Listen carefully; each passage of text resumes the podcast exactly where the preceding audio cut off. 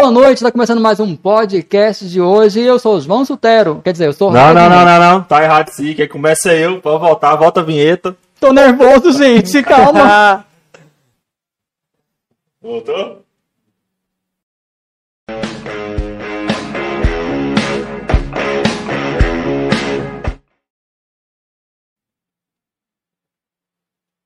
Agora sim, estamos começando mais um Real Podcast, o podcast aqui da cidade de Porangatu. Eu me chamo João Sutério, estou aqui com meu parceiro Hacker. Boa noite, senhoras e senhores. Estamos aqui com mais um podcast com um convidado ilustre, né? Bacana de se, de se ver. agora começamos, nós começamos com a área da dança, né? Agora a gente vai dar uma viajadinha pela área da- do teatro e nosso convidado de hoje é o senhor Washington Luiz. Senhor, cadê? Ah, tá. Tudo bom, senhor? E aí, senhor Washington Luiz, como é que você tá, cara? Boa noite, crianças. Tudo bom, meninos? Nunca fizeram é, bullying com você, não? Com seu nome? Ah, Cerveja ainda, ainda-? Não, já, já, já, direto. Tá? Na verdade, na maioria das vezes, até pra me explicar o meu próprio nome, às vezes eu até uso essa referência. Ó, você lembra aquela cerveja verde? Sim, beleza. Então você vai pegar aquela referência e vai usar com o meu nome. Heineken. Heineken. João Sutero é nome de poeta, né? Inclusive, a gente tem um na nossa cidade. Nome Mas tem uma pequena diferença. Vocês estão Sim, os tamanhos, né? Porque ele não, é... não, não, tem outra diferença. Ah, tá. O dele é Sutero, o meu é Sutério. Ah, é porque o seu, o seu é goiano. É Simplesmente, o, a- simplesmente o, o acento diferencia É, não, tudo. o I, rapaz. Que É acento, olha, falta aula de português. É, eu vi isso. Eu Não, nunca vou- fui fã de português, eu vou ser Ah, sincero. eu não vou entrar como professor de português agora, eu vou, vou É. estar aqui só, somente como convidado de vocês. Vocês Não, podem falar beleza. se vocês quiserem. Mas e aí, cara, como é que começar. você tá? O que, que você anda fazendo? Como é que tá essa vida na pandemia aí? Cara, graças a Deus estamos bem, todo mundo lá em casa. E na casa de vocês, como é que tá? Tá tudo tranquilo, graças tudo a Deus. como é que tá aí? Pois é, então assim, nessa pandemia, como, como vamos dizer assim, estamos levando, né, da melhor maneira possível, com todos os cuidados, não esquecendo a cara dos protocolos, tá? Só pra divulgar a máscara, viu, gente? Pra vocês ficarem sabendo, viu? Álcool, tá? Só pra divulgar, só pra divulgar. Não esqueça dos protocolos, por favor.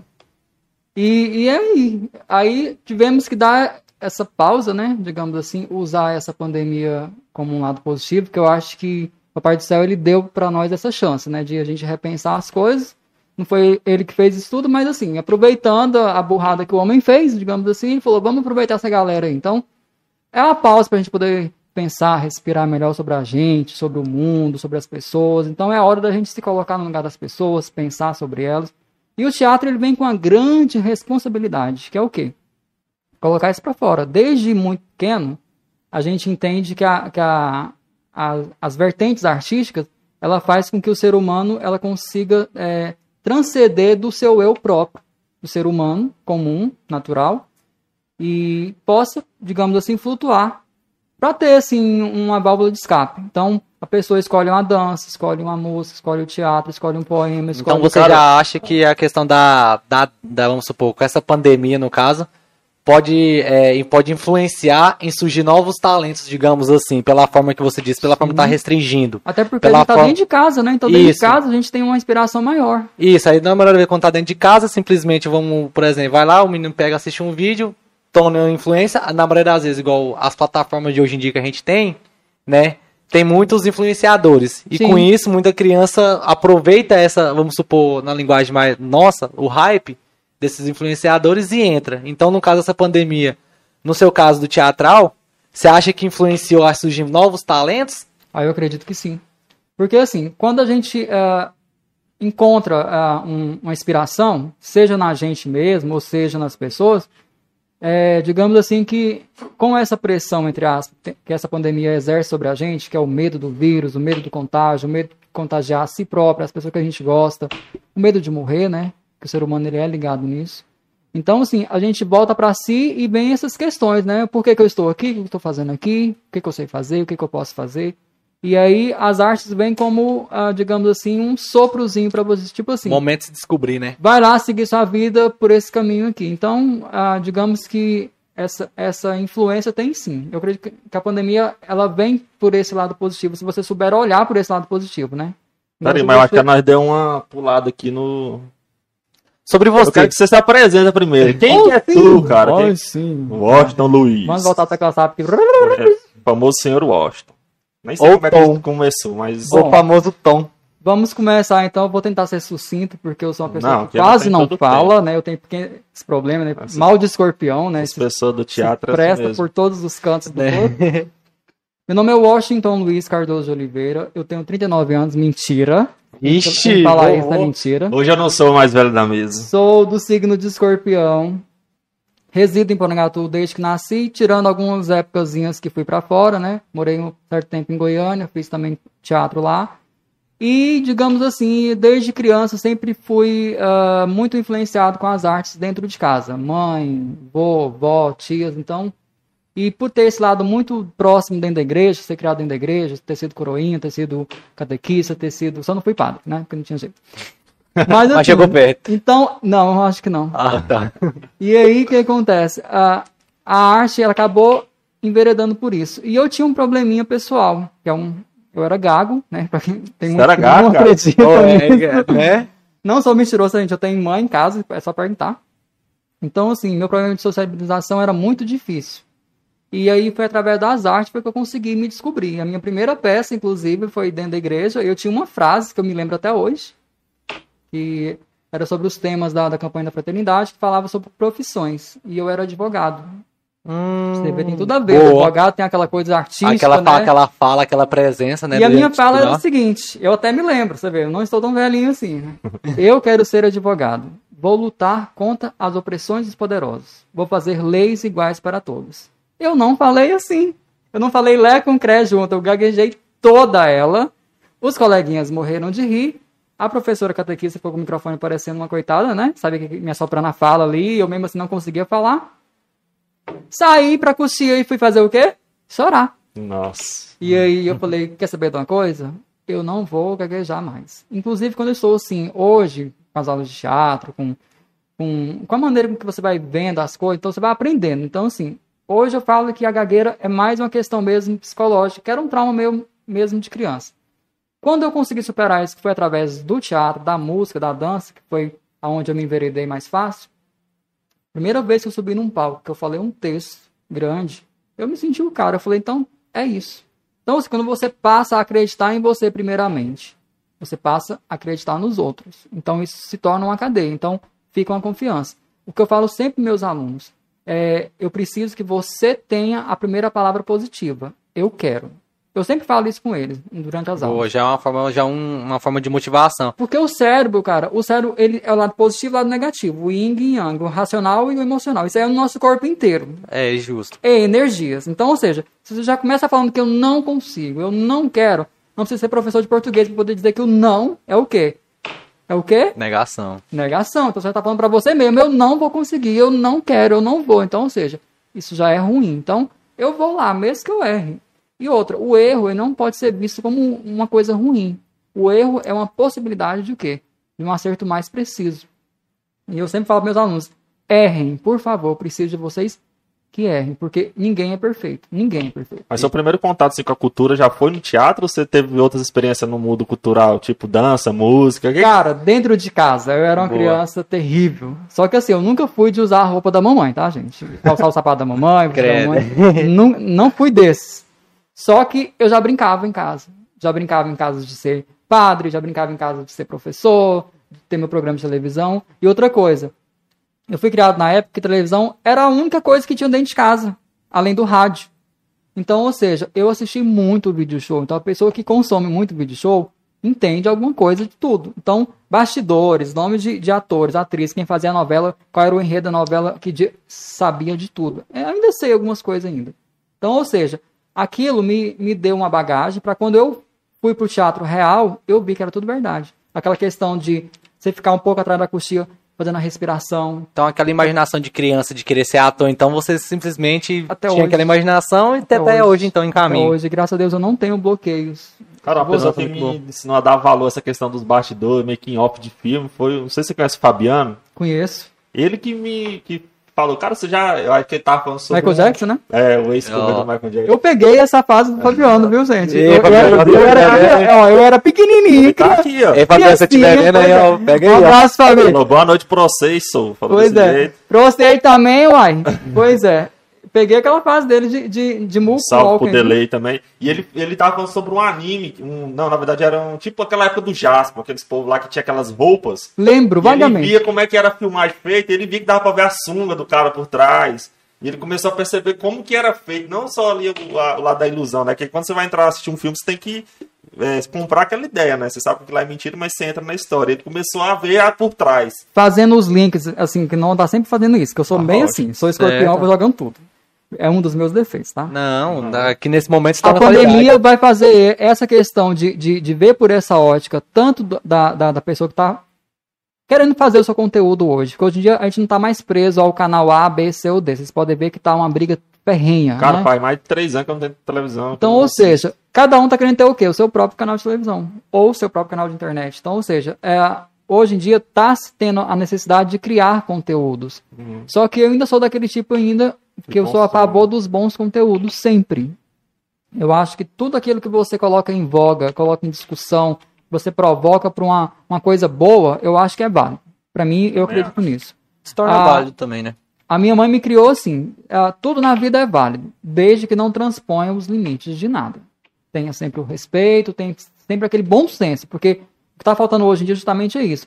O que eu acho perigoso da, da, da internet, que eu ainda tenho essa pouca resistência, que com a pandemia estou começando a quebrar. A internet, ela é uma terra de ninguém. Ou era, né? Porque agora, É, você cometeu um agora- crime lá dentro, você tem que ser punido, tem como pegar você, tem como descobrir que é você, enfim. Tem. Mas assim, para você ir para uma internet, eu acho que você tem que, tem que realmente ter um porquê e para quê. Não é só simplesmente ir e jogar qualquer coisa na internet. Por quê? Porque vai ter público para isso, gente. Uhum. Ou seja, querendo ou não, tem público para tudo. Então não adianta você falar assim, ah, eu vou fazer uma coisa só para mim. Beleza. Mas querendo ou não, você vai ter um público cativo para você. Então tem aquelas pessoas que vai para culinária, que vai para costura, que vai para jardinagem, que vai para os filmes, que vai para os podcasts, que eu acho fantástico, é, é, que vai para os desenhos, que vai, enfim, tem N assuntos. Negócio de receita de comida porque é bom. É, Eu salvo todas, mas não É, faço nenhuma. Não, é só, só fica naquela expectativa. Vou salvar. Achei Não, interessante. só Vou salvar. Uma hora ou outra, quem sabe eu crio a coragem e faço. Mas deixa lá guardado. O caixinho ali, ó. Uma hora É, quem certo. sabe um dia, né? E aí, como o teatro ele faz isso, então eu sempre brinco assim, a, a- que o teatro ele me ajudou a ser eu, a, a me assumir como pessoa, o meu lugar no mundo, quem que eu sou, o que que eu vou fazer. E outra, como além de artista, sou professor. Então eu tenho ah, responsabilidades enormes de, do que eu falo, do que eu faço. Não que eu tenha que ser espelho para alguém, porque eu acho que essa questão de ser espelho, eu acho que também é um perigo. Porque assim, não só porque eu sou um professor, querendo ou não, eu sou uma pessoa pública, Pública. digamos assim, eu tenho um Isso. público que é os meus alunos, mas nem por causa disso eu tenho que me eximir de viver uma vida que eu acho que eu tenho que viver, só porque eu tenho medo de um aluno seguir A ou B. Então, no caso, se torna, você se torna uma pessoa mais é, privada. Por, por falta de, por causa disso, pela questão de, tipo assim, ah, eu sou, como eu sou uma pessoa pública, tem certas coisas que eu tenho que fazer, digamos assim, na lógica, off, por causa do, do público que eu tenho, né? Pela, pelo, vamos supor, nos meus alunos, eu não vou transmitir essa forma assim, porque, igual você pegando o seu gancho, você acabou de falar, sobre a questão do espelho. Porque querendo ou não, você vai Porque, refletir igual, aquilo. porque é uma coisa que você falou, o seu público é um pouco mais. É, adolescentes. A maioria são. Pois é, então, como a maioria são mais adolescentes, então já pega o gancho de, vamos supor, ah, meu professor tá fazendo, eu acho que também posso fazer. Mas aí, voltando nesse gancho que você falou aí, por causa disso, dessa questão, é, graças a Deus eu tenho pai e mãe, né? Não tenho mais pai, mas, mas tive. A minha mãe me valeu muito na vida e tive ótimos professores em ótimas escolas. Então, assim, a gente querendo ou não, a gente se espelha nele. E como a gente está nessa, digamos assim, nessa evolução internet, que aluno, é, é, o professor tem que ser pai, mãe, tem que ser Exatamente. psicólogo, tem que ser amigo, Presente. só não pode ser o namorado, né? É. Não dá problema. tem que ser tudo, porque infelizmente ou não, muitas vezes ele não tem essa referência dentro de casa. Então aí cai para essa questão que eu te falei, aí que é, o, que é o, a hora de ter o bom senso, de ter esse certo cuidado. Então assim, eu sendo professor de teatro, já tive vários professores de teatro, é, é, em cidade grande inclusive, Eu tenho um paninho aí, ó. e aí lá, lá eles não têm muito esse, esse, digamos, esse receio de mostrar que tá bebendo, que tá fumando. E aqui, graças a Deus, eu não tenho isso também, não julgo quem tem, tá? Pelo amor de Deus, cada um sabe da sua vida e cuida da sua vida. Eu não tô cuidando nem da minha direito, quanto mais da da vida dos outros. Mas assim, eu acho pra mim uma tremenda res- responsabilidade quando eu trago isso pra próximo deles, pro, pro mundo deles. Então assim, o que eu posso acrescentar é através da minha arte. Você pode ver que todos os meus, as minhas peças teatrais que já foram feitas, elas têm esse cunho educacional, digamos assim, ou pelo menos mensagens positivas. Porque assim, eu, eu prego assim que tudo na vida tem que ter um porquê, uma razão. Não, não, não tem pra quê nem porquê eu fazer uma coisa sem sentido. Tem que ter um pelo menos pra mim. E eu li uma coisa esses dias atrás que eu achei muito interessante. Ah, eu tô conversando com uma mulher, uma tal de Doris Cleveland. Ela, ela tá com uns podcasts, inclusive, sobre a, a questão de como eles estão vendo o teatro a partir da pandemia. Que ela até fala que é, é uma matéria que teria que ser obrigatória a partir de agora em todos os lugares, seja empresa, escola, igreja, onde for. Por quê? Porque chegou essa definição que teatro é vida. Como que chegou nessa definição? Teatro é vida. Gente, você vive teatro. Você faz teatro, só que você não tem essa percepção. Muitos acham que, ah, eu vou fazer teatro para poder ser ator e atriz. Muitas vezes não. Trazendo para a vida real de hoje, para o nosso dia de hoje, você vai fazer teatro para quê? Para você conseguir se conhecer primeiro e se posicionar diante das pessoas. Porque, querendo ou não, o mundo está te obrigando, está te exigindo isso. Você vê, hoje, numa entrevista de emprego, hoje, se você não tiver pelo menos o autocontrole de chegar lá, sem tremer, sem gaguejar, Tem sem, uma sem postura transparência, adiante com uma disso. postura boa, você não consegue nem passar da primeira fase, que é ali Verdade. os seus currículos. Aí, ah tá, então eu vou fazer teatro para poder aprender a mentir? Não, eu sempre falo isso que o teatro é uma mentira que é verdade, mas não é uma verdade. Então você precisa viver aquilo. Então, ou seja, não adianta eu subir lá no palco e eu ser um senhor de cento e poucos anos e eu mostrar a minha cara de 20. A 22. etimologia da palavra ator é se passar por alguém, é? Ah, Olha, a, a etimologia do próprio nome ator vem de attore, vem cena, né? É, Lembra um pouco isso. Então, é, tudo que é cena é tudo isso que eu estou falando, né? tudo é vida. Então, ou seja, você faz teatro o tempo todo. Talvez você não, você não tenha se dado conta Você disso. falando sobre essa questão de, de usar o teatro nessas questões da vida, você já usou, né, cara? Pra se safar de, um- de uma certa situação que alguém É, falou. fiquei sabendo aí. Como é que foi essa história aí que eu fiquei sabendo Fiquei sabendo que foi, foi meio que um. Um, um, um roubo. pior Não, do não, que- não, né, será, que, digamos assim, né? Ah, eu vou ser, não vou ser assaltado. Quer ver como é que vai ser? Nessa época eu era uma pequena criança, mentira, eu tinha uns 17 para 18 anos, morava em Goiânia, fazia teatro em Goiânia, Ah, na foi em casa Goiânia teatro. situação. Cara. Tinha que ter, né? E eu tinha um tênis na época, eu não fui- nunca fui muito ligado em moda não, mas como a gente ganha, então a gente ganha, aceita, né? Era um tênis branco, daqueles grandes, enormes, que tinha aquela lingona. Eu até Ah, esqueço tô o nome ligado, daquele aquele Qual tênis. que é o nome, Tá. Matheus? Você falou que sabia? Everlast. Ui. É, Ui. é, Everlast. Patrão, hein? E, o- e o meu tênis era, era um tênis branco, branco, branco, branco. Chamativo. E eu, como bom escorpiano, as minhas coisas ou é limpa ou não são limpas, né? Então era aquele branco, branco, branco. E eu vim da minha aula de teatro, eu, eu não tinha muita grana, então assim, eu ia a pé pra aula, caminhava da cidade de Jardim até setor sul, mas a- praticamente uns 22, 23 quilômetros, porque o, o burro aqui ia pelo caminho do ônibus, em vez de ir cortando o caminho. Até que eu descobri Goiânia, enfim, mas isso me ajudou muito. Nossa, 22 km. Aí tá, né? Num belo dia, no meio da tarde, atrasado pra aula, eu lá morrendo de fome, morrendo de sede, fui tentar atravessar lá a, uma avenida lá chamada Coimbra, que era uma avenida super movimentada. E entrei pro canteiro do meio lá, que tem aquelas plantinhas lá, aquelas arvorezinhas. E entrei tão assim, tão aturdido, tão tonto, com medo dos carros, óbvio, né? Uhum.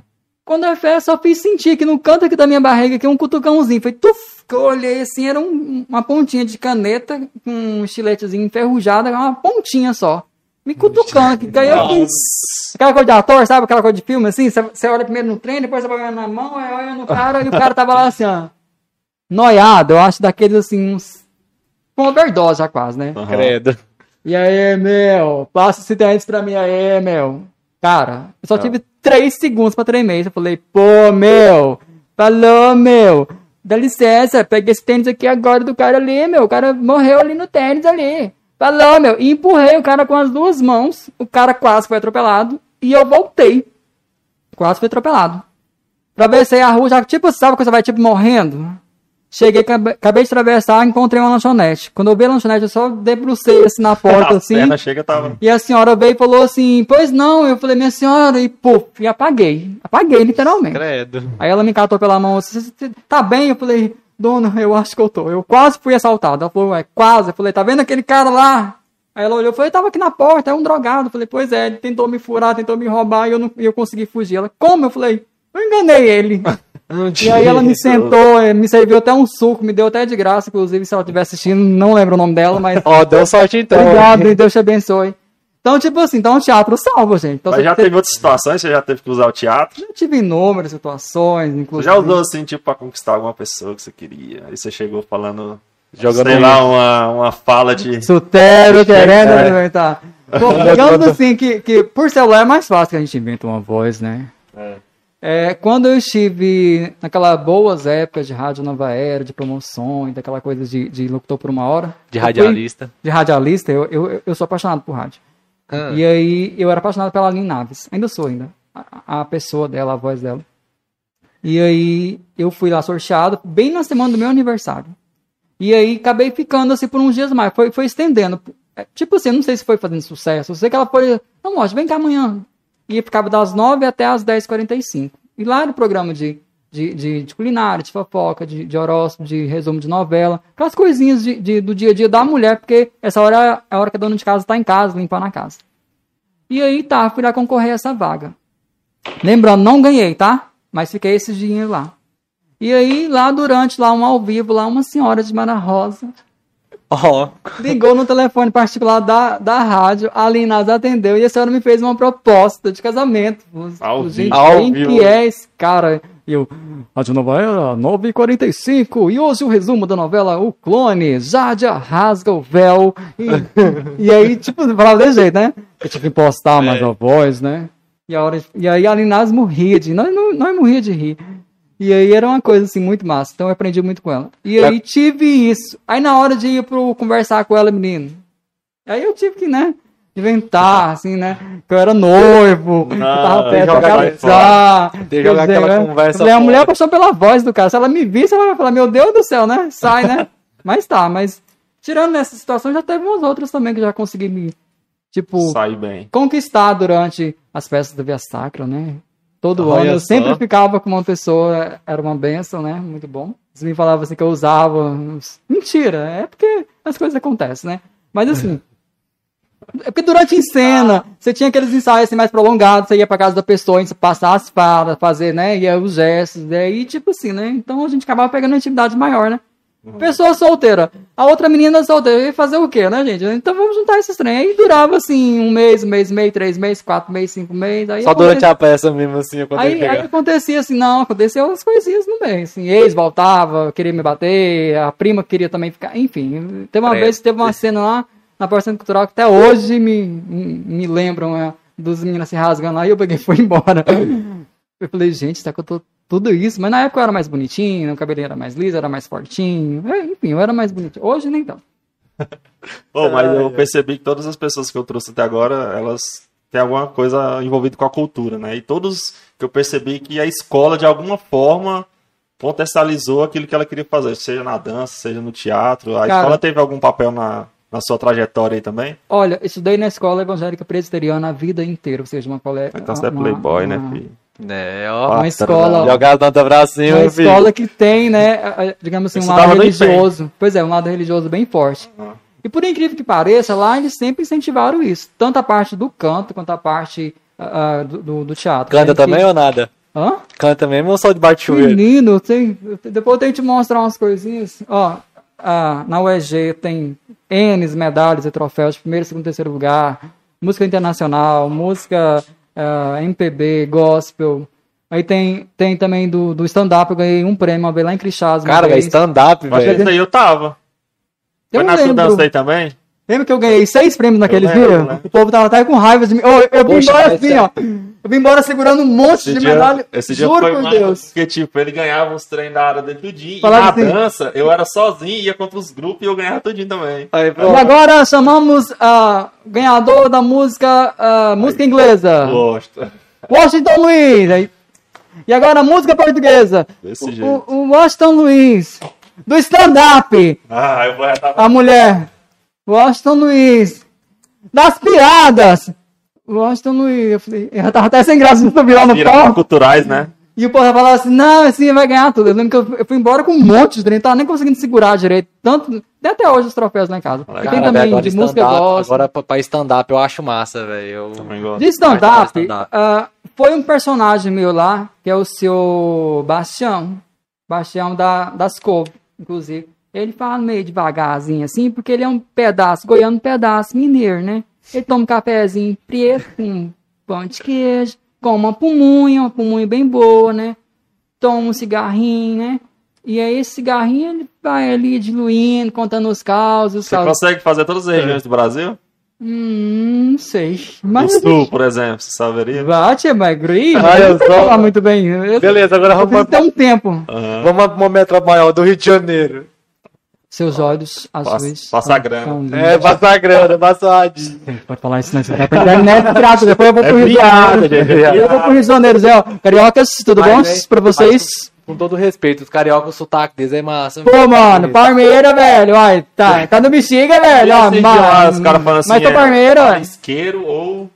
Binga. Não, é, ele mandando eles falar isqueiro e outra palavra que parecia com isqueiro, né? porque na forma que eles falam, né? No Chiano, as duas palavras ficam Ah, igual, era sim. isqueiro e não lembro a outra palavra. No Goiânia é binga, né? É, binga. Pega a binga. Pois é. Eu conheço mesmo. Mas voltando lá pra escola, Aí na escola presbiteriana, a primeira vez, ah, a gente tinha aquele bom hábito de ler os livros da série Vagalume. Obrigado, professora de português, Mareildo Jorge Coelho, Valdirene, professoras, ó. Ela passava um livro por mês. E eu era mais metido de todos, eu lia cinco, seis, toda vez. exibidão ele. Aí um dia eu tinha lido leio um A Ilha Perdida. Quem nunca leu a Ilha, Ilha Perdida? Eu li só umas 10 vezes. Aí o que Eu, que foi que eu fiz? A pessoa falou assim: é, lê, escolha um livro, vão na biblioteca. A gente adorava cheiro de biblioteca, gente. Na UEG, então. Vão na biblioteca, escolham um livro, leiam e me apresentam esse livro com nome, personagem, quem que foi, contou a história, o autor, parará, parará. Eu cheguei mais cedo, eu estudava de manhã. As mulheres estavam lavando a sala, eu não deixei elas acabar de lavar a sala. Eu pastei as cadeiras na escola evangélica presbiteriana. Primeira vez que aconteceu isso. 95, gente. Setembro, não esqueço isso nunca. Não tinha nem nascido ainda, 95. Pastei as cadeiras como se fosse, tipo assim, um- uma forma ovalada. Levei duas latas de terra, fiz a praia. Levei quatro palmeiras de coqueiro, de bananeira e fiz uma jangadinha. E entrei de, quase de sunga, só que eu botei um pano, né? Eu era o náufrago.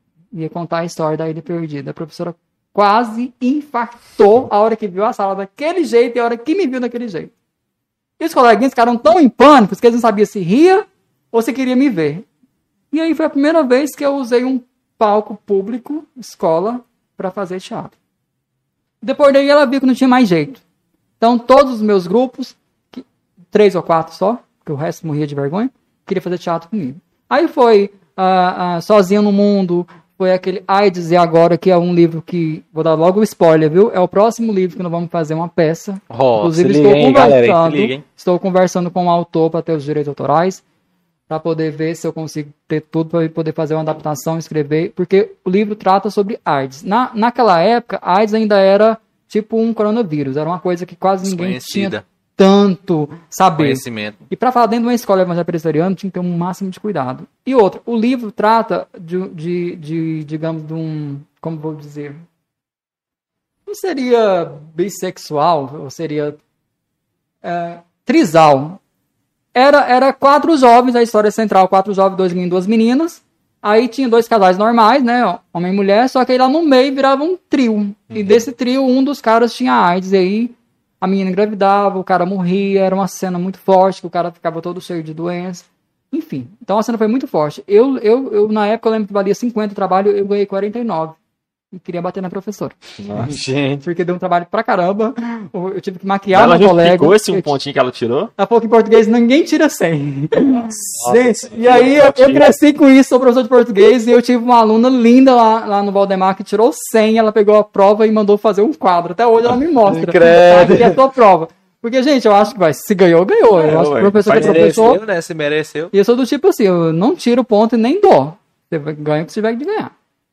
E aí tá, fizemos esse sozinho no mundo. E aí fizemos o quê? Romeu e Julieta com William Shakespeare. Minha colega não sabia falar Shakespeare.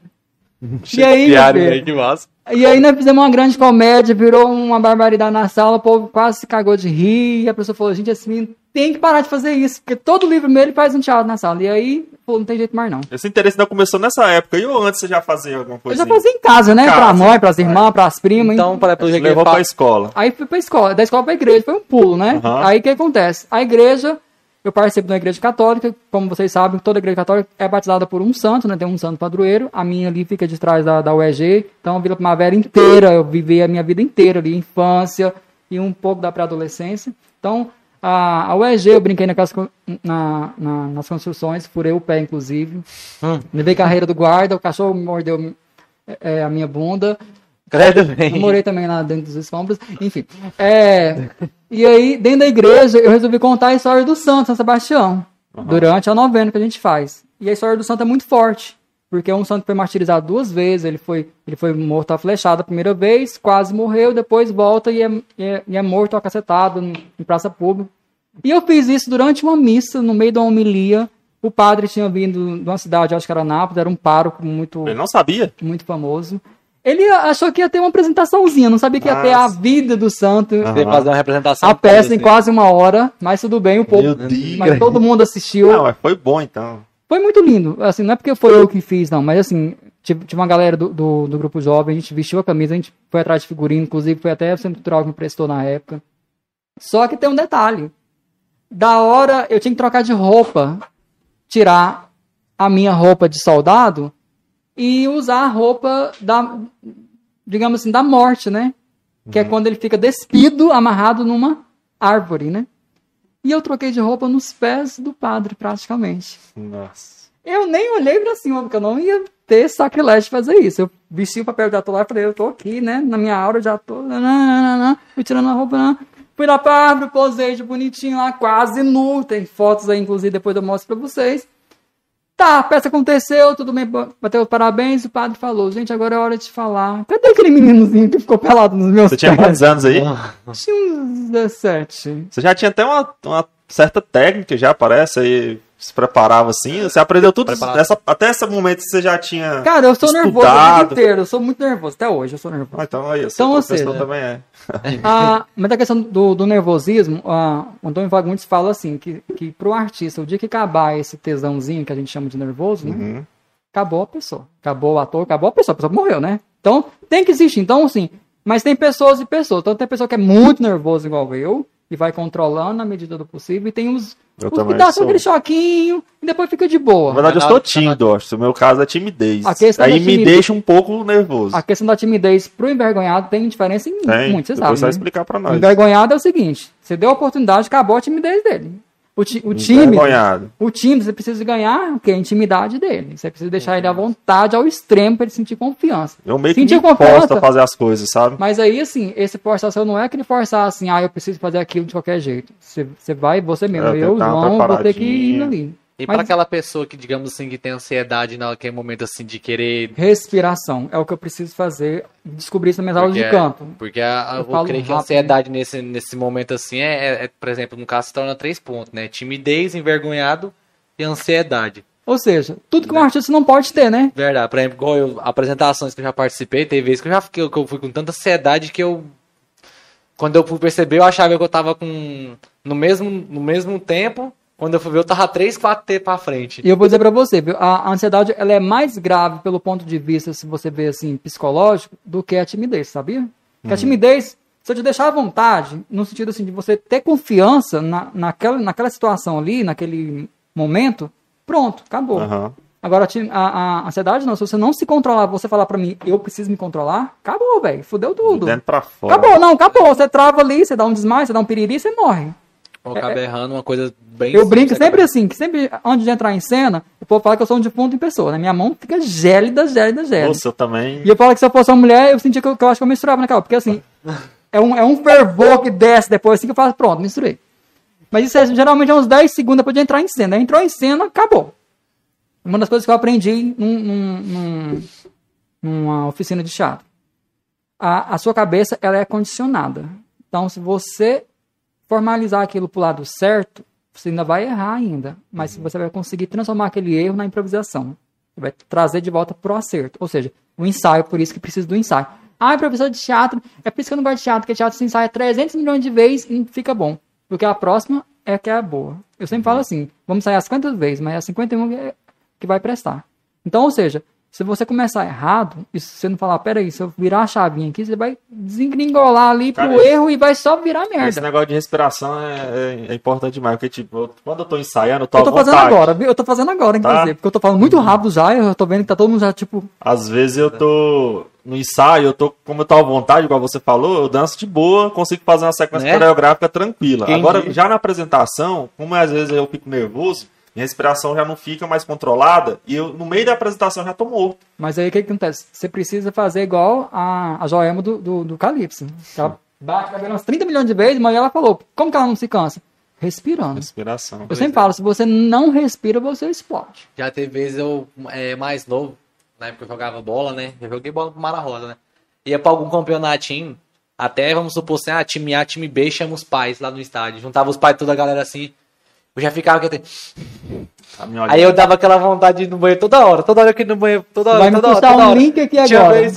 Tinha uma vez que eu ia no banheiro assim, não tinha nada. Não tinha nada pra vontade de assim, né? Pra mijar logo, soltar logo o verbo. É só Não tinha nervoso. nada, era só nervoso. Dava aquela vontade de mijar assim no banheiro, chegava assim, pra não ele, tinha assim, nada. tá só aquela cabecinha de tartaruga, né? Aí eu só aquela, aquela lagrimazinha assim, fala, não, não é nada não, bo, pode voltar. É só bobeira, é só pode respirar. Todo- Você me lembrou agora. Ah, Ah, quando a primeira vez que eu vi a minha mãe em cena, eu por segundos, milésimos de segundo, texto fez assim. Sabe aqueles slow motion? sei. Eu falei, não, volta aqui no texto. Aí eu, aí eu peguei o que foi que eu fiz? Ponto cego. Eu sempre falo para meus alunos, ponto cego é o que, que é? Tira todo mundo daqui, imagina que tá na sua casa, no espelho, no seu banheiro, onde você se sente à vontade. Aí é hora de você fluir, porque aí você vai começar o quê? Caçar o olho. Aí você vai olhar o cara do olho e falar, e aí, cara, como é que é o negócio mesmo? Uma vez eu tava em cena, uma vez, na cidade de Miracema. E um cara queria aparecer mais que eu. E aí, E né? a rixa. Escorpião, né? Tem as válvulas aqui, né? Tipo, Se na pegar- peça teatral? Foi. Tipo, Aham. tipo Charlie de Baixo, uma vez que aconteceu com o Caco Antibes. Aham. Tocou o telefone na real lá na hora lá e o Caco falou assim: atende, desgraçado, que eu vou te dar uma sapatada. E aí todo mundo riu, não sei o que lá. Ux, quase derrubei aqui. Sou, sou desastrado, tá? Tô lá falando meu texto. O cara foi, levantou e fez muito bem, muito bem. Eu falei, olha lá, o cara querendo aparecer, vem pra cá, vem pra cena. E, e o diretor ficou, foda pro texto. E aí eu peguei o meu texto e joguei como se fosse só pra ele. Ou seja, eu apaguei toda aquela plateia e fiquei só no cara. Menino, o cara foi diminuindo, diminuindo. E terminou a peça, eu tava caçando. Cadê, o menininho que queria aparecer? Agora sabe que poder ganhar os parabéns com a gente. Quando acabou a cena, eu me senti um bosta. Eu não devia ter feito isso nunca, porque eu causei um trauma no cara, né? Inclusive, ele me assistindo aí, ó, procura um psicólogo, viu? e aí, tipo assim, depois eu falei, cara, mas eu não podia ter feito isso. Só que depois eu falei, ah, mas eu brinquei, todo mundo se divertiu. E aí eu achei que ele entrou na vibe também na hora, mas depois eu vi que ele, ele deu uma murchada. Aí o que acontece? Quando a gente acontece com esse fato hoje em dia, de criar esse trauma, depois a gente, a gente tem que ter o máximo de cuidado de dizer a palavra não, que o não é muito perigoso. Mas o não precisa ser dito. Eu preciso dizer o não com coerência, com verdade. Se eu, se eu falar um não permissivo, ele também é proibido, é, é perigoso. Esse microfone vai derrubando. Então, o que não. acontece?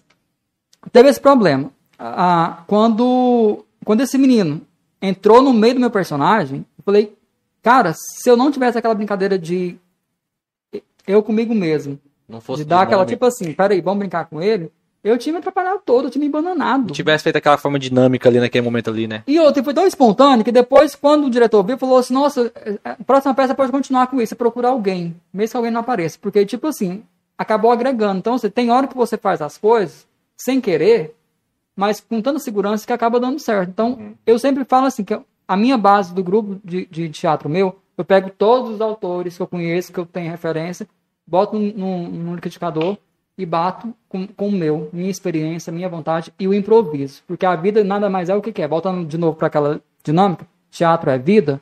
O que, que é vida? É improviso. Se eu conseguir fazer com que você consiga falar bem, se expor, se expressar, você vai daqui pro Japão sem falar japonês. Chegar lá, você pode correr o risco de fazer um baita sucesso ou não, entendeu? Então depende muito da sua vibe, do, do- do seu modo de ver. Então, a, a minha prioridade dentro do grupo é pegar esses meninos, que eu falo que eles são joias brutas. Tem uns que já vêm com, sabe, um talento enorme. Então eu faço só fazer isso aqui assim, ó. Só dar aquelas, tipo, faz isso, vai. Eu preciso nem fazer muita coisa. Tem uns que eu preciso ir lá no fundo. Dá aquela lapidada. Porque todo mundo, gente, acredite, ninguém nasce sem talento. Todo mundo sabe fazer alguma coisa. Ah, mas eu só sei fazer bolo. Seu talento é, um talento, esse. pô, comida. Seu talento velho. é esse. ah, eu só sei. Então, por mínimo que seja, então, eu sempre falo para meus alunos, não inferiori, é, é, inferior, desculpa a palavra, gente. Inferiorize. Isso. Olha, tô ficando nervoso. Relaxa. Tem ninguém assistindo. Respira, respira, Vou respira. tomar aquela dose do nem patrocinação. Só tem só 197. Essa tá amarga, cara. Brincadeira, gente. É Esquentou. água, tá? Por Esquentou. favor, tá? Não, vou, vou dirigir agora. Então, ou seja, ah, todo mundo tem que saber o que está no mundo. Então, dentro do meu grupo já tem essa base. Então, eu pego os alunos propriamente para poder fazer isso. É fazer eles ter autonomia, fazer eles se autoconhecer. Tem muitas pessoas que vai lá só para falar assim, nossa, eu queria só perder a minha timidez. Eu queria aprender a falar em público. Eu queria deixar... Uma de- pessoa dessa, qual é o primeiro passo? Uma pessoa que é tímido, qual que é, como é que você começa trabalhando com essa pessoa? Primeira Boa. coisa, com ela, pessoalmente, Uhum. é dentro de casa. Ela caçar o cantinho que ela se identifica mais. Se é o quarto, se é a sala, se é a cozinha, se é o banheiro, se é o quintal, se é um espelho. E lá ela vai começar a se namorar. Se aceitar primeiramente. Ah, eu queria ser alto igual o João. Meu sonho. Mas não sou. Então o que, que eu tenho que fazer? Tem que começar a gostar do meu jeito, do meu tamanho. Uhum. Queria ter o cabelo enroladinho igual do Hack. Não tem. Mesmo que eu falar fazer tal do, do, dos bigudinhos Mas antes era lisa, hein? Antes era só progressiva, hein? Agora Então, tá... ou seja, é se aceitar. Começa de dentro pra fora. Porque com- como é que eu vou amar você, você, quem lá sei que seja, sendo que eu nem me amo? Então não tem como, gente. Então, e pra ser a- a- a- um artista, tem que ter emoção. Não, tem, não existe artista tão superficial. Por mais que ele tenha muita técnica, seja tipo assim, igual tipo um Antônio Fagundes, que pega um texto em 10 minutos, ele consegue dar o tom, o personagem, para lá, para lá, chega lá, pai, senta, e vê que vai até de primeira. Por que, que eu sei isso? Porque eu já ouvi falar dele, né? Então, por mais que ele tenha essa técnica, se ele tiver uma emoção lá atrás recorrente, alguma coisa na bagagem dele, não tem como. Como é que eu vou fazer um cego sendo que eu nunca vi na vida, nunca, nunca me falaram, eu não tenho referência nenhuma de cego? Preciso saber. Então, como que o cego se comporta? Se ele não enxerga, ele não vê. Como é que chama isso mesmo dentro do, do- desse mundo do, do ator? Quando você vai lá, pesquisa de campo, não é. Laboratório. Laboratório. Só que esse nome não está sendo muito usado mais, não. Assim, Aham.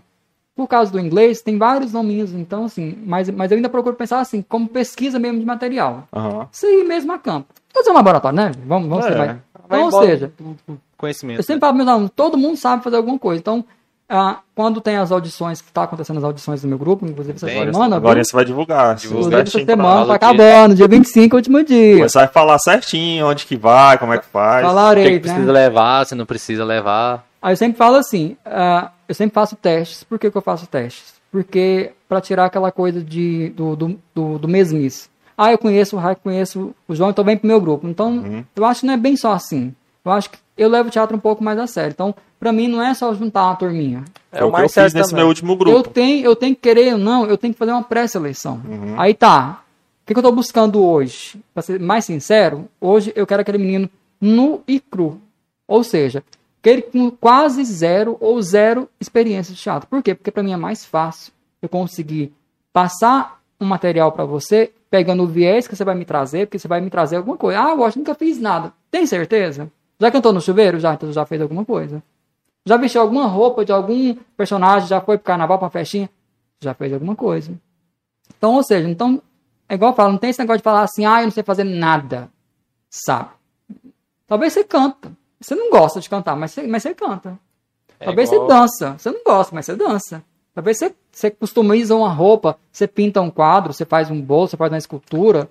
Pegando esse gancho que ele falou sobre a questão de pegar a pessoa nu e cru, palavra, digamos assim, é o tal da. Muitas empresas hoje, né, de- na questão do, do, do mercado aprendiz, de né? trabalho, pegam essas pessoas para simplesmente aprender a cultura da empresa. Então, no caso, é aprender a cultura que ele quer passar, a forma mais, digamos assim, que vai ser mais dinâmica e fácil para ele estar transmitindo para aquela pessoa que ela perder, né? É isso que eu, que eu consegui entender a forma que você quer passar. Aí você vai falar assim, Poxa, então, então você então vai, vai discriminar quem sabe alguma coisa de teatro? Não, também não, porque isso vai o quê? Vai me agregar, vai, vai me trazer coisas É, que tem eu poder somar. conhecimento, né? Só que assim, entre uma pessoa, tipo, quase nada de teatro, e uma pessoa com muita coisa de teatro, eu vou querer os dois, porque eu junto dá o quê? Dá mais, né? Esse E último é melhor grupo meu, só eu fiz isso, cara. Que eu lembro que antigamente todo mundo chegava, vamos, bora, bora, bora. Só que demorava você preparar alguma coisa, você ensaiar alguma coisa, demorava, sabe? E agora não, eu tive que fazer essa seletiva.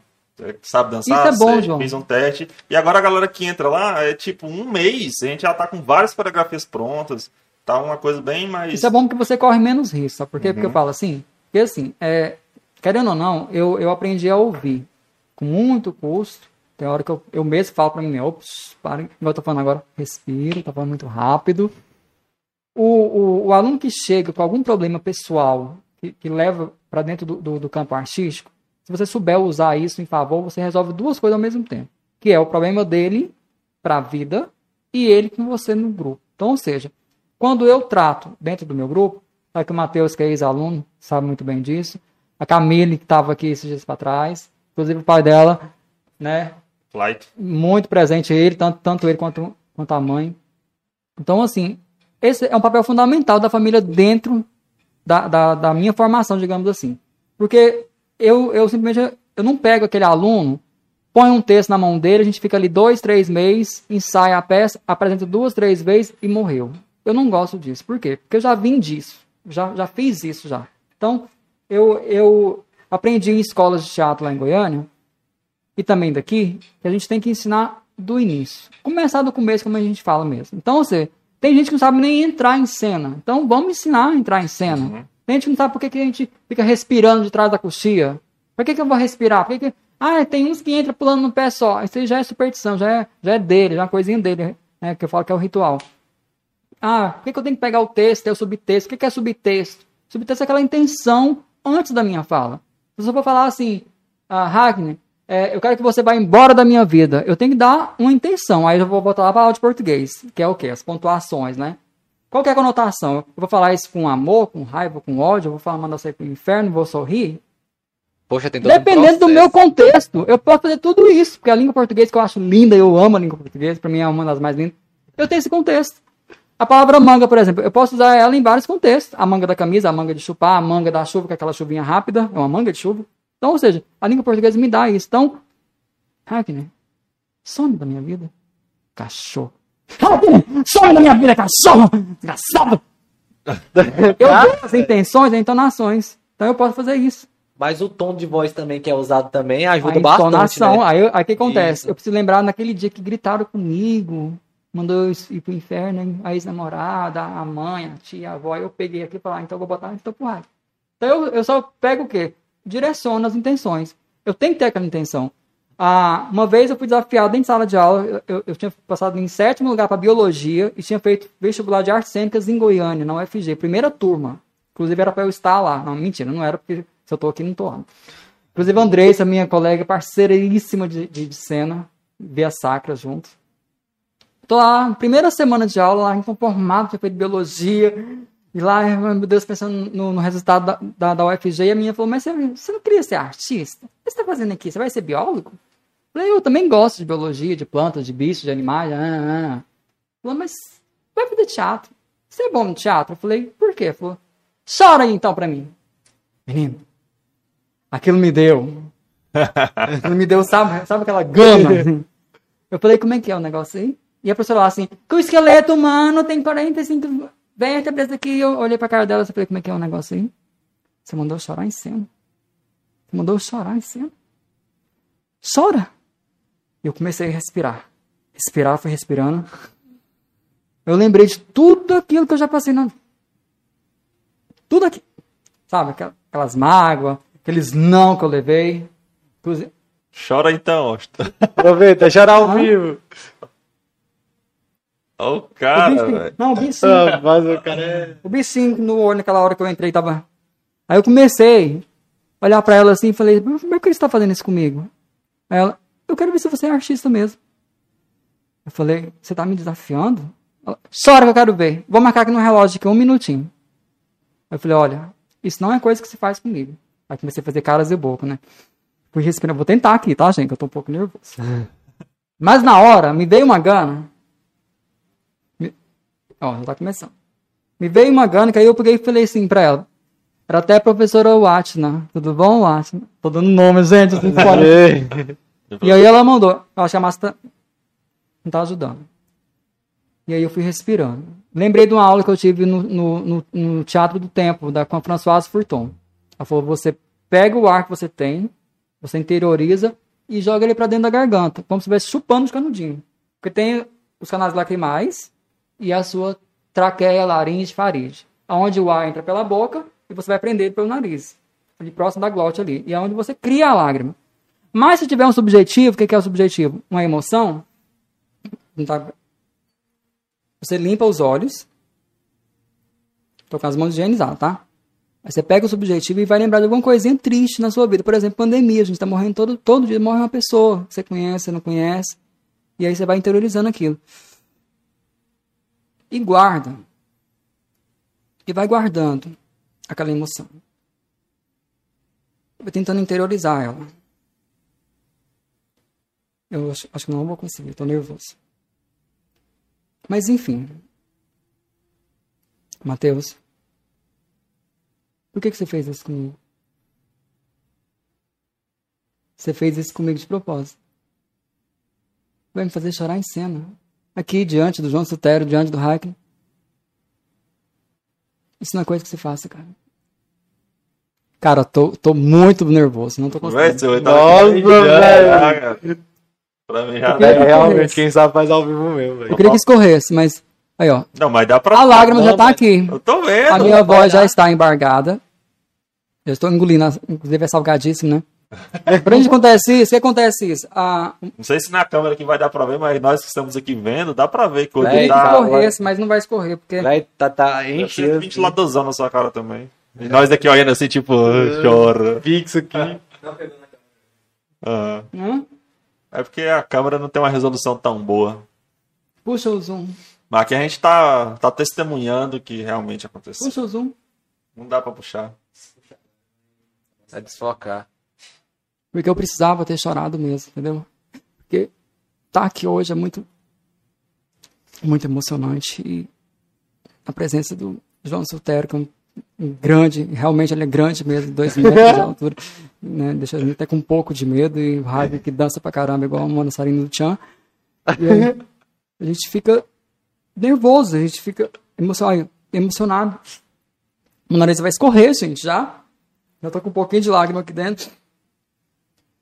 Não sei se vocês conseguiram ver, mas tá. Daqui a pouco eu choro de Deu novo. Daqui a pouco eu relaxo um pouco mais. Ou não. É meio estranho, você também não tá em nenhum ambiente assim, tipo, a gente tá aqui tipo assim. É Aquela porque, questão de, pre... de apreensão, de foco. engraçado, no banheiro, quando eu fiz, é, treinando, não que isso foi programado, tá, gente? Mas é porque, tipo, a pessoa que é meio doida, né? E aí eu falei, gente, eu acho que eu vou. Faz tanto tempo que eu não choro, eu tenho essa mania de chorar. Inclusive, essa semana tá até Laços de Família, Camila lá perdendo os cabelos, lá, aquela música. Love by Grace, né? I remember the rain. Aquela música, quando eu ouço aquela música, a lágrima chega pinga. Assistindo Titanic, então, Jack, Rose, Rose! E eu falei, vai, vai fundar, segura ele. Então, gente, dava pra ter salvado ele, né, gente? Era só ficar por cima dela, ficar tão bonitinho, mas tudo bem, né? Era um filme. Gente, É o roteiro, eu roteiro. continuo chorando, gente. Agora tá, né? Agora vocês vão ver agora, daqui a pouquinho a, a lágrima escorrer de verdade. Então, voltando nisso. Com esses personagens. É, por causa disso, a- o meu amigo Railson de Souza, foi ele foi convidado para poder ir para uma outra rádio. Não sei nem se pode estar falando os nomes aqui. Pode. E aí, ele pode estar falando? pode. Pode, falar sem tudo. problema. Ah, É sua Lagoa, trajetória. Lagoa Serra Azul. E aí, eu não sei por quê, que a gente se encontrou e aí falou assim, precisava de, de um personagem para poder entrar no meu programa lá. E aí eu tinha a Claudete Malagueta, que é uma mulher poderosa, enfim, é uma, é uma, é uma doméstica que conseguiu subir na vida, porque ela ficou com patrão dela, que é um, um irmão de um político muito famoso aí, né? o João Cadadago, né? Não sei se vocês sabem disso, desse escândalo que teve um tempo atrás, desse aí. Então, ela, enfim, ela tinha, assim, não era bonita de cara, mas tinha uns atributos um pouco, digamos assim, na hora que ela ia fascinar, né? E aí ele olhava aquele atributo e foi assim que ele conquistou, né? E aí ela, ela foi ficando famosa e ela se arrumou, botou silicone, arrumou um pouco os dentes, o cabelo, enfim. E aí, só que o nome ela nunca conseguiu mudar, porque assim, a, a mãe é Cláudia e o pai é Vildete. Aí, aquela coisa de pobre, né? Juntar nome pra botar no V. Ficou Claudete. E ela morre de raiva porque o povo chama ela de Clau, né? Porque a uhum. ser chique. Mas ela fala, não, é Claudete. E ela é um pouco barraqueira, né? De gente falar assim, sabe? Assim, Oi, tudo bom, meninos? E aí, nossa, gente, que lindo isso. Então, tinha isso. E aí, ele falou, precisava de um personagem Uhum. feminino. Eu falei, vamos levar a Claudete. E escrevemos dois pilotos que nunca foi ao ar. Por falta de patrocínio. Mas enfim, mas aí gostaram, não sei o que, enfim. Por fim, falaram que tava muito bom, mas enfim, não tinha como. Aí, na época, o, o, o então é, secretário de Cultura de Porangatu, Adair Abreu, estava na, na Secretaria do, do Centro Cultural, falou assim, Washington, a gente criou um evento que vai fomentar o tempo. Que, no entanto, tinha chamado é, é, Em Tempo Sustentável, que agora eu falo um pouquinho, que eu vou voltar um pouquinho a- Uhum. sobre a história do, do, do grupo, que foi onde surgiu o grupo. E aí, no outro ano, deu uma briga lá por causa de nome, não, não lembro direito o que, que foi, e aí teve que mudar o nome desse Em Tempo Sustentável para Norte em Cena. Uhum. E o mesmo intuito era, um pouquinho mais modificado, que era a briga por Porangatu, de querer sediar o evento, que até então, depois a gente entendeu os porquês, eu- enfim, ou entendeu ou não entendemos direito, porque a gente não aceitava que viesse tudo enlatado de lá, né? Mas, enfim, por questões políticas e dinheiro, orçamento, enfim, acabava passando. Mas a gente queria mais assim, era ter mais espaço e mais autonomia dentro do, do, do, do evento. E aí, então, esse Norte em Cena, ele é, geralmente ele, ele era de por volta ali depois do Festival Goiás, não sei se você lembra, Já, de rock, do né? rock. que eram maravilhosos. Era sempre no meio das férias, se não me engano. É. Eu estava Já trabalhando lá no Central só. na época. O Eu Badião. falar só. Eu estava cobrindo férias de, de duas colegas lá na época. E aí ele falou, "Olha, nós vamos criar um evento aqui que vai ter prato de alimentação, vai ter é, é, exposição de roupa, enfim, Um vai ter vários mesmo. artistas. E eu precisava de alguma coisinha, do stand-up, alguma coisinha cômico de teatro para poder fazer. Isso foi de um dia pra noite que ele falou isso pra mim. Eu falei, olha, eu tenho um personagem, eu tenho a Claudete. Ele falou, você acha que consegue fazer isso em 10 minutos? Eu falei, 10 não, mas em meia hora acho que consegue. Aí Sim, hein, pai. Mais espaço, né, gente? Pelo amor de Deus. Já que não me dava nenhum, né? Aí tá, me falou, se vai eu botar. Eu tinha um cabelo aqui, mais ou menos aqui, aí eu não tinha arrumado peruca. Peguei, peguei o meu próprio cabelo mesmo, fiz duas xuxinhas bem grandes. E aí veio o diretor-geral do Sebrae, de todos os Sebrais, se não me engano, acho que era até de São Paulo. O senhor Augusto. Pessoa maravilhosa, pessoa tocadíssima, finíssima. Tá o cara lá no meio lá da, do evento. E aí eu tive a sacada de ter uma ideia de fazer tipo Ana Maria Braga, uma brincadeira tipo assim, já que tava falando de culinária, de roupa, de moda, peguei aquilo lá tudo, botei numa saladinha, botei umas piadinhas no meio e a pessoa tava Fechou. super feia, porque assim, a, a, a Claudete, ela é uma personagem que ela é muito feia, ela tem uma boca enorme, então ela passava aquele batomzão exagerado. Era tipo André Queen, mas era uma mulher. Na personagem era uma mulher. E aí, com esse peito desse tamanho, uma bunda enorme, então, e as roupas desse tamanhozinho, e era um pouco meio vulgar, o jeito de falar, né? Porque ela, enfim, ela, ela tinha esse jeitinho. E aí, botei tudo isso e fiz um sketchzinho. E aí, na hora, vi aquele cara lá, falou assim, ah, vou puxar uma sardinha né, pro lado dele, né? Pra poder fazer, tipo assim, pro pessoal conhecer quem que é o cara, né? Uhum. E aí, falei isso com os meninos lá do, do evento. Falou, Washington, mas cuidado, pelo amor de Deus, o que você vai fazer. E a Claudete não me dá em cima do homem casado lá no meio de todo mundo, gente. Quase que senta no colo do homem, o homem ficou super vexado, ainda serviu um chazinho pra ele lá durante. Mas, enfim, foi muito engraçado. Depois disso, eu criei a peça inteira com ela, inclusive o sketch próprio. E aí isso foi a mais uma personagem, que inclusive é ela. Tem também o contador de histórias que eu herdei quando eu entrei para segunda faculdade na, na UEG de letras. Eu fui convidado para poder participar, tipo de tipo de um, de um workshop para os meninos lá do grupo de teatro que já existia, que era o EG em Cena, que era da professora Valdilene, se não me engano. Era herdado da professora Valéria, que ficou com a, com a Valdilene. E aí eu fui lá para dar esse workshop e ela falou, "Ó, tem uma pecinha aqui, que é o, o, o, o Juiz de Paz na Roça. Você podia ensaiar os meninos. Ensaiamos os meninos, tudo bonitinho, com o aval dela. E fui participar também, porque eu também não sou desse, né? Eu, eu não dispenso teatro de graça de jeito nenhum. E aí, depois disso aí, com, com o ano 2007, eu passei para letras. Passei em vigésimo alguma coisa, acho que foi vigésimo primeiro. Vim fazer letras. Chegou lá a professora Maria Santana, estava quase que aposentando, falou, ó, eu vou fazer uma, uma matéria optativa, que é o contador de histórias. Você quer participar? Aí fui. E aí, menino, lá tinha assim um casting de histórias, que é o que a gente deixou de fazer muito tempo, que é contar histórias, que é pegar um livro, ler, ir para uma biblioteca. E aí você absorver aquela história, claro, entre aspas.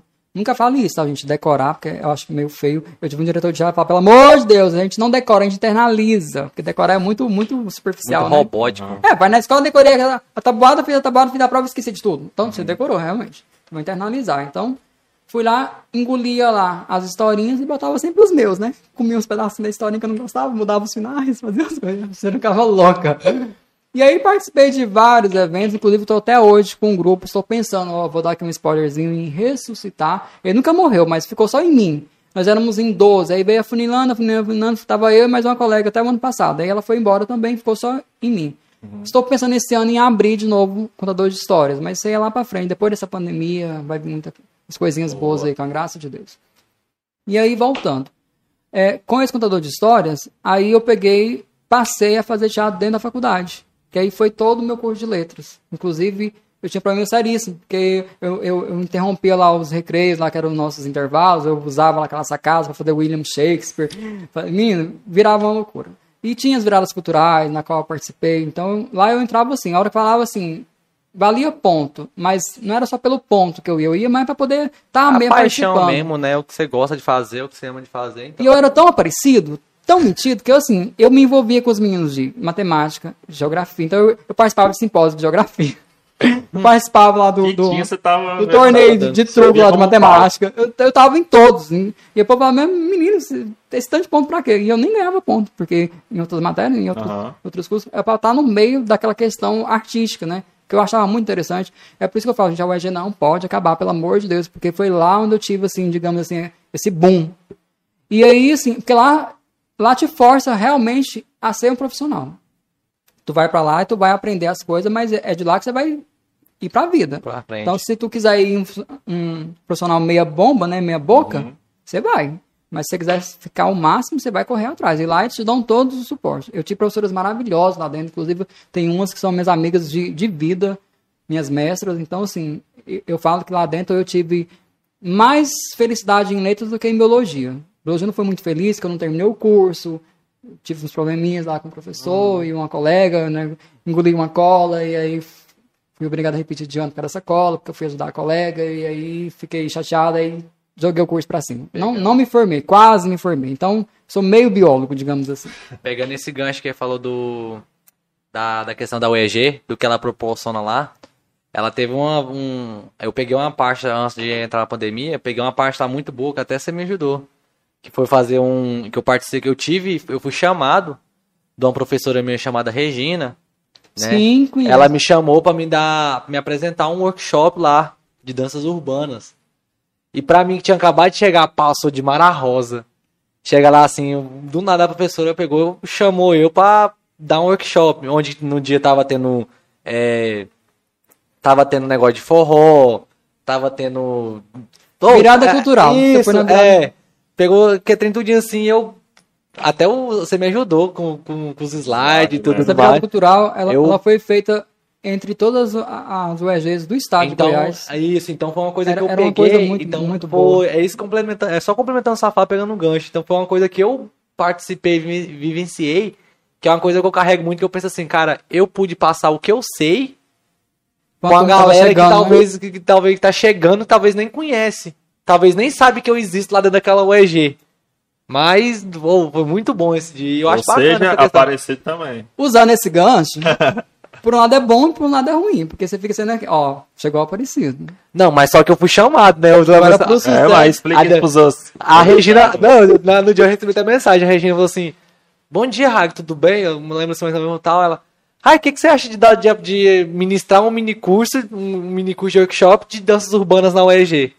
Aí eu falei assim, velho, nossa, velho, será que eu dou conta?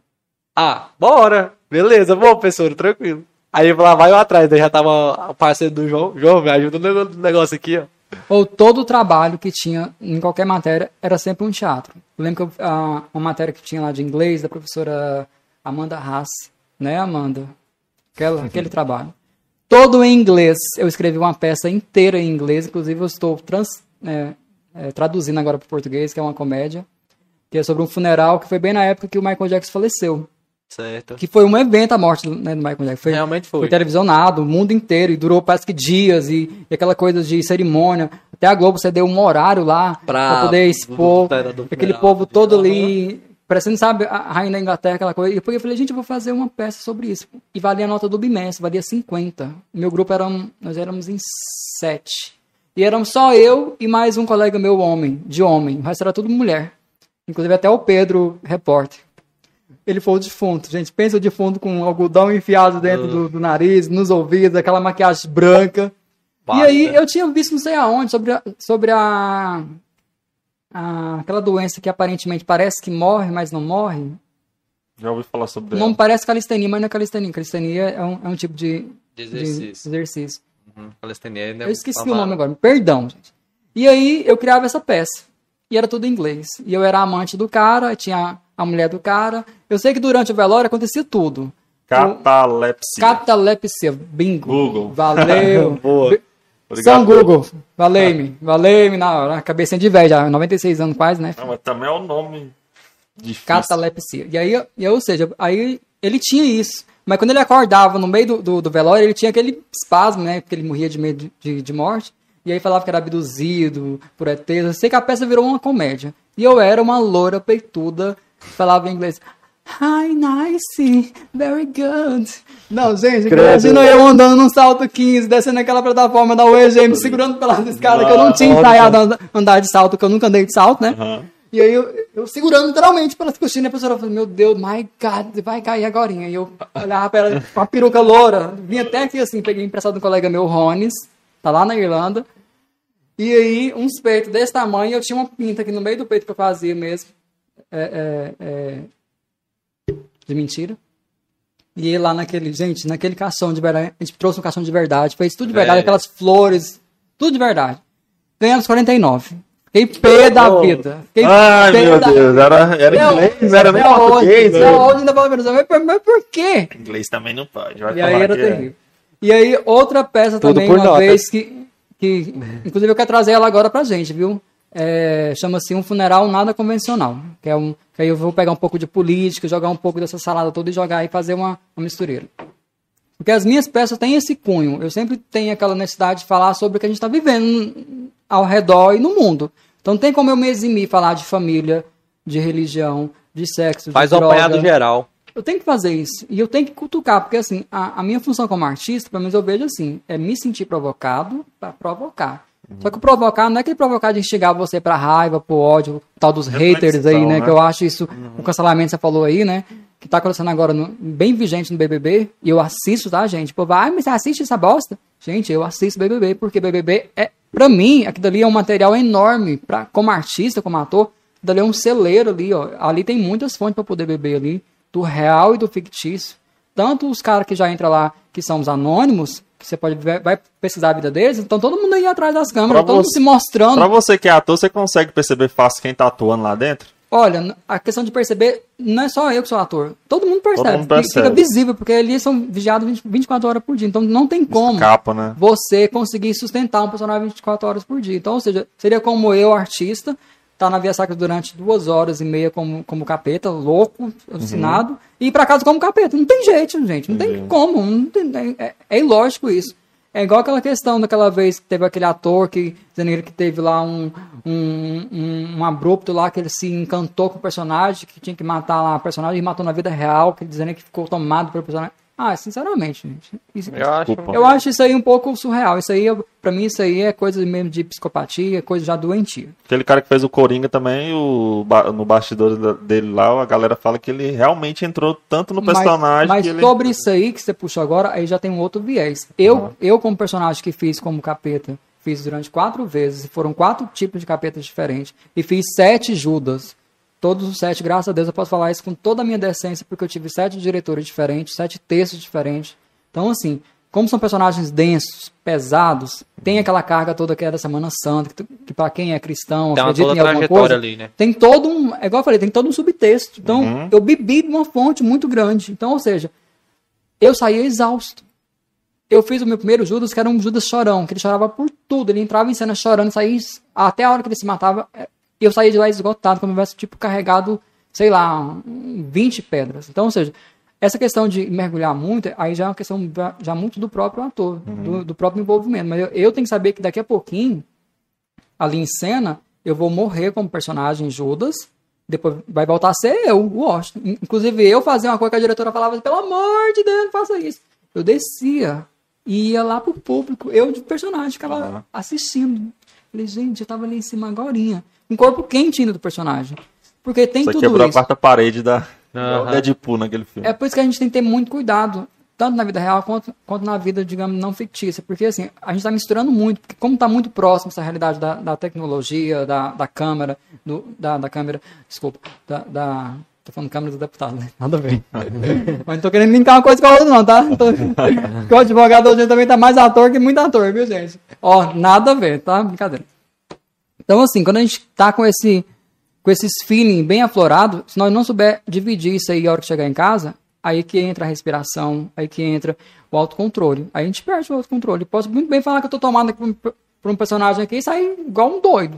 E aí vai falar, mas vai, não era você, realmente era o personagem. Então a gente Poxa, não pode misturar as coisas, a gente tem que saber separar. Nesse meio aí seu aí já muitas atuações e tudo. Já aconteceu muita coisa assim engraçada nos bastidores. Muita coisa. Conta umas aí pra nós. Eu tive um colega meu em cena uma vez, Wagner Ferro, né, Wagner?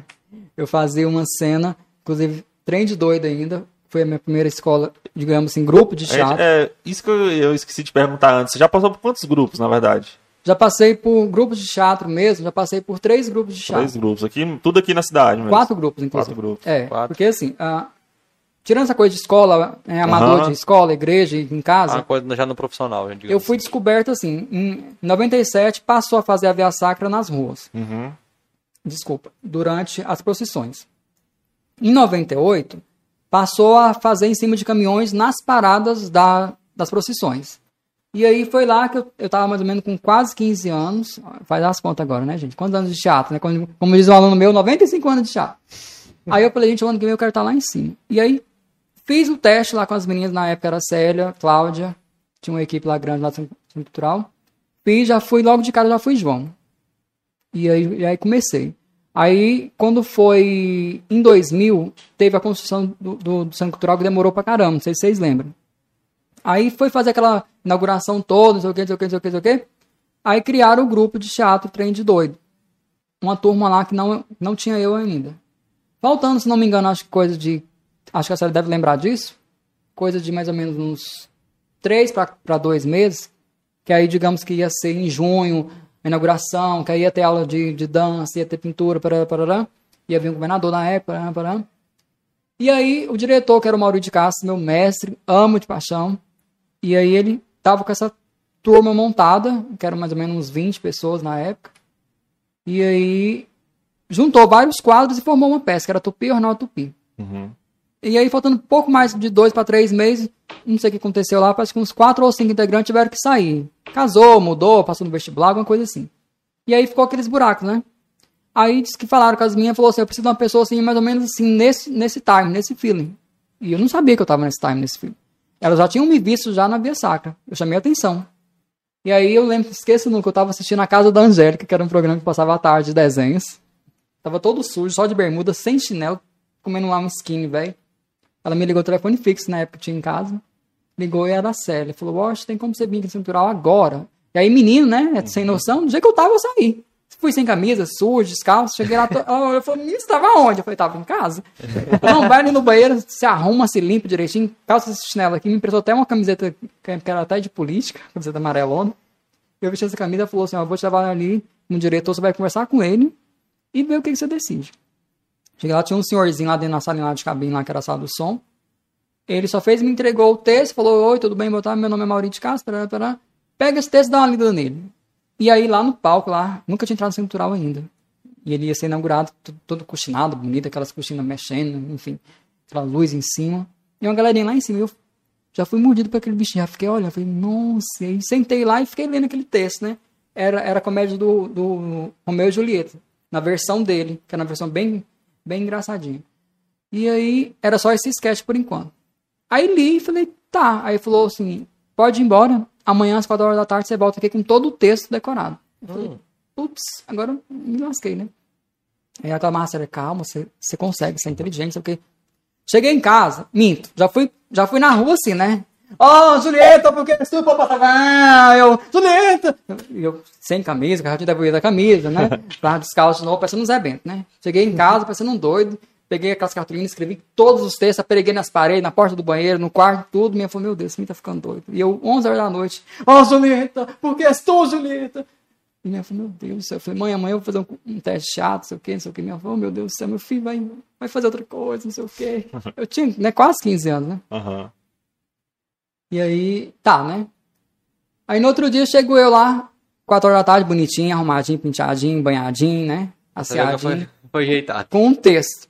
Aí entrei pela porta, já fui direto pra cima do palco. Quando eu cheguei lá, ele, pode parar tudo.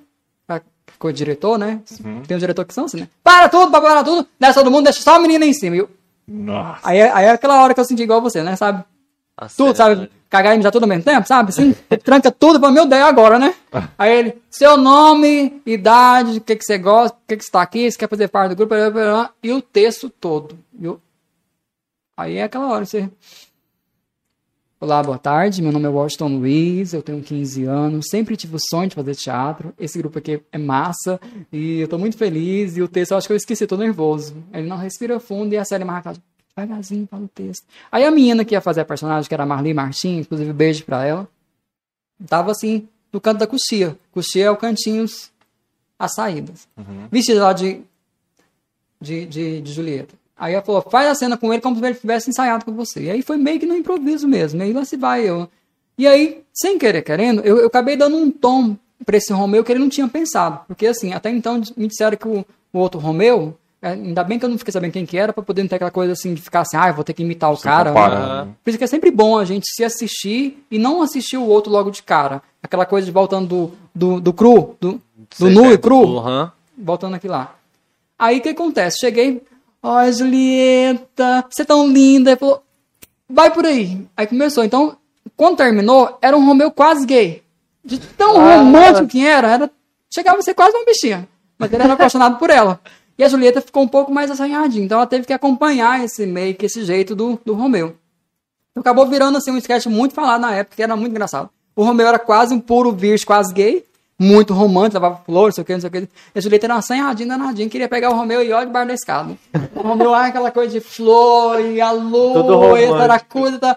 e ela, ai, Romeu, deixa você besta, vem cá, e aquela coisa, sabe? E aí, foi muito engraçado. E aí, acabei pegando mais uns quatro ou cinco personagens durante o sketch inteiro. Fomos pra Goiânia, participamos do, do- do festival da, da, da FETEG na época, era um festival badaladíssimo. Nossa, Fomos legal. indicados a prêmio, a, a Cláudia Maria foi indicada a prêmio, o diretor também foi indicado, a peça em si, o texto. Então, assim, foi muito bom. A gente participou de várias coisas. Voltando no Em Tempo Sustentável, quando o Odair de Abreu entrou lá para a pasta, ele quis fomentar essa ideia do tempo para poder criar mais público. Aí falou assim: vamos fazer então um mini concurso de, de grupos é, que ainda não existe para poder ver se surgem novos grupos. Na época tinha, se não me engano, acho que tinha o Trem de Doido, o CTP, que era um grupo do, do Paulino com, com o diretor também, o Marcelo Pedro, e mais uns outros pessoas que eu esqueci o nome. Tinha, se não me engano, eu acho que o Caravana da, da, da Alegria, e, e eu não me engano se, se tinha outro, mas eu não, não tenho certeza não, mas eu acho que tinha. Eu acho que eram quatro grupos. Então esses não poderiam participar porque já, já eram grupos que existiam. Ele queria fomentar aqueles que estavam lá guardadinho, que era no meu caso. Estava lá na gaveta, que era um sonho desde criança ter um grupo. Não para poder falar assim, ah, o grupo é meu, eu vou mandar, não isso. Então, para ter uma galera para fazer teatro. Esse, esse sempre foi meu intuito. Aí ele falou, ó, acho, e eu trabalhava lá na pasta na época, eu estava cobrindo duas colegas minhas. E aí ele falou, olha, o festival é sexta-feira, nós vamos levar para uma cidade que nunca teve teatro na vida, que foi Novo Planalto. E tinha aquele festival de música sertaneja, que eu participei, cantei, fiquei em quarto lugar com a música da Paula Fernandes, cantei junto com o Trio Parada Dura. Cara, foi, o- cara, foi muito show aquele né? dia. É outras histórias, eu tenho história demais. E aí tá, né? Aí fiz lá a minha pecinha lá e ele falou, olha, tem três públicos, tem, tem, tem, tem criança, tem adolescente e tem adulto. Eu falei, ah, vou fazer as três peças, né? Metido, né? Escorpião, né? Cabeça Pra frente. fervilhando, né? Só que assim, eu sou do tipo assim, que eu faço o texto de tópico. Então eu não fiz aquele texto bonitinho assim, agora anda pra frente e fala assim, meu amor, eu não fiz isso tudo bonitinho. Fiz só lá um script rapidão lá e coloquei lá e fui. E aí, no domingo de manhã, lá vai todo mundo na Kombi. Eu peguei o que tinha em casa, espelho, peruca, o que tinha em casa eu levei. Cheguei lá, a gente montou nosso palco e aí já tinha um grupo lá, se não me engano, de novo planado que era, que era da cidade. Tinha um grupo de São Miguel do Araguaia. Tinha um grupo de Porangatu, que na época ah, era, era, era da prefeitura, que foi o grupo que a Marlídia é, Dourado montou lá, que foi os Filhos de Angatu, que depois eu fiquei muito triste porque não foi pra frente, mas eu queria muito que ela ressuscitasse, tá? É uma ideia pra ti. E tinha mais uma outra cidade, se não me engano. Eu não, não tenho certeza, mas tinha outra cidade. E tinha eu também de Porangatu. Então eram dois grupos de Porangatu. Aí eles estavam com, com a turma infantil. Então eu falei, então eu vou ficar só com a turma adolescente ou a turma adulta. Aí o que acontece? O público era misto. Ninguém nunca tinha visto teatro. Então foi feito numa quadra de, de, de escola com todo mundo. Então vinha menino de, de, de gestante, barrigudo, até veinho de bengala. Misturado. E aí eu falei, meu Deus do céu, e agora? E aí foi, foi assim, tudo sabe, tudo aos tropelos. Foi, foi infantil, aí depois veio essa peça mais ou menos adolescente, a outra foi acontecendo. E falei, meu Deus, e agora? E a minha falou, ó, só tem mais dois lugares. Ou você fica sendo agora, ou você fica sendo o último. E aí, cara, me deu um piriri, que eu tinha comido lá mais cedo. E aí eu, eu tinha comido repolho, e eu tenho um problema seríssimo com repolho. Sabe aquela história do filme American Pie? Lactose? Eu Sei. comi repolho, e aí a menina tava, sabe aquela coisa brigando aqui dentro? E aí me deu uma dor de cabeça, que aí eu fico nervoso, aí eu, eu somatizo tudo. Aí fui pra dentro do banheiro e comecei a me massagear, me massagear os meninos. Gente, quero usar o banheiro, pelo amor de Deus. E é um banheiro só. Só um minutinho. Hum, aquela coisa, sabe? Ai, preciso melhorar, preciso melhorar. E aí, pote, próxima peça é a sua. Falta 10 minutinhos. Tem que ser. Cara, eu não sei o que foi que eu fiz, se foi os deuses do teatro, enfim. Eu sei que eu só fui respirar fundo, quase vomitando, sabe? Aquela, dor de desmaiar. Respirei fundo e entrei em cena de cueca. Credo. Tinha lá a primeira dama plenário, pastor, a mulher com os dois filhos pequenos tampando as crianças, e eu lá. Fiquei a peça quase toda de cueca. Eu me vestia em cena Aham. que era a reflexo do meu eu, que era contando a história de fases de vida de um garoto até, até terminar como velho já, com mal de Parkinson, quase morrendo. Inclusive ela tem um pouco meio assim autobiográfico por causa do meu avô, que faleceu tem pouco tempo. Então eu peguei muito essa história de vida e fui internalizando, e aí fui jogando isso pro público. Aí eu falava de sexo, de droga, de família, de religião, de amor, de pai, mãe, de profissão, de tudo. Fui, e a plateia foi ficando assim. Não dava um pio quando eu vi aquela plateia em silêncio, tantos cadeia, eu acho que devia, ter quase umas 100 pessoas, ou 100 pessoas, não sei quantas pessoas que tinha. Quando eu vi, ou de, de rocha. Sabe quando você tem aquele poder, você fala assim, tá todo mundo aqui na minha vibe aqui? Tava Aham. todo mundo aqui assim, Aquela sabe? apreensão do Eu fazia público. isso, todo mundo olhava, eu fazia isso, todo mundo fazia. Eu falei, ah, agora eu me Tá na senti. minha mão. Me- Não. a dor de cabeça fez assim, ó. Foi embora. Aí eu me olhava naquele espelho, porque assim, era espelho pra mim, espelho pro público. Então eu me ficava de costas pro, pro público e o público me via de frente. E eu via o público de frente, através do espelho. Reflexo do meu eu. Subjetivo do nome. O que que é o reflexo do meu eu? É o eu me visto por mim e como você me vê e eu te vejo. Então eu ficar jogando isso. Aí eu falava daqueles casais que brigam por qualquer coisa, da grama do vizinho que é sempre a melhor, e só via gente se ficando, se falando assim, falava de time de futebol, e falava, ah, o meu é melhor. Então tinha essa. Quando terminou a cena, eu tava em êxtase, assim. Tipo, sabe aquela coisa, tipo assim. a De dever posso- cumprido. Posso falar esse nome aqui, gente, que é um nome muito forte. Sabe como você tem, tipo assim, aquela. Tchá! Tipo isso, esse êxtase. assim. Como diria Fernando Montenegro, né? Aquele ápice do tesão, na pá, você vai lá em cima e volta. Terminou. Aí bateram palmo, parando, parando. As pessoas que era para ter vindo de Goiânia para poder fazer o julgamento não tinham conseguido chegar a tempo. Aí então resolveram fazer pelo voto popular. Ligaram no telefone lá e falaram: então faz o seguinte: o que o público escolher, fi- fica. Aí Aí você já- começou. A, a do Matheus, a do João, a do Marcos, a do Oscar. Eu não acreditei naquele. Ah, você ficou Não. Eu vi feliz. aquele- Ah! Aí a minha falou, gente, mais uma vez, só pra gente ter certeza. Tô falando, ciclano, meu, então meu tá tudo assim pra mim, assim. E eu lá de cueca ainda, gente. e, e eu só que eu tava malhadão, fortão pra cara, tava gostoso pra cara. E aí tá, né? Venceu então do fulano aqui, de, né, de Porangatu, parará, parará, então beleza. Oficializou que lá, fizemos um documento na época lá, a gente assinou, parará, parará, tiramos foto, filmagem, parará, mandamos lá pra Goiânia. O que acontece? ah, eu concorri a uma vaga de participar do tempo.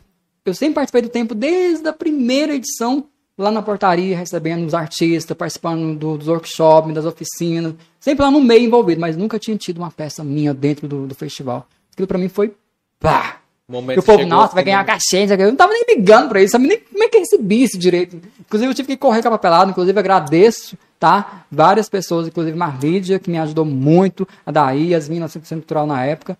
Porque o que, que aconteceu? Eu criei meu grupo de teatro, que era só eu, que o nome era Grupo de Teatro Só. Eu falei, mas se é um grupo, não pode ser só eu sozinho, né? Tem que ter mais gente. Aí eu acabei pegando mais duas pessoas ali, viramos um grupo. Aí eu falei, tem que ter um nome para registrar aqui, porque aí ia virar empresa. A gente foi pro Sebrae, que foi como eu virei parceiro do Sebrae. Fui super bem recebido. E aí, na época, era até o, o menino, esqueci o nome, eu tô péssimo pra nome hoje. E aí, Relaxa, relaxa. e aí tá, né? Virou uma empresa, aí tinha que ter o nome. Aí lá se vai eu pra casa, um milhão de nome na cabeça. Aí eu falei, gente, mas tem que ser uma coisa óbvia, tem que ser uma coisa assim, sabe?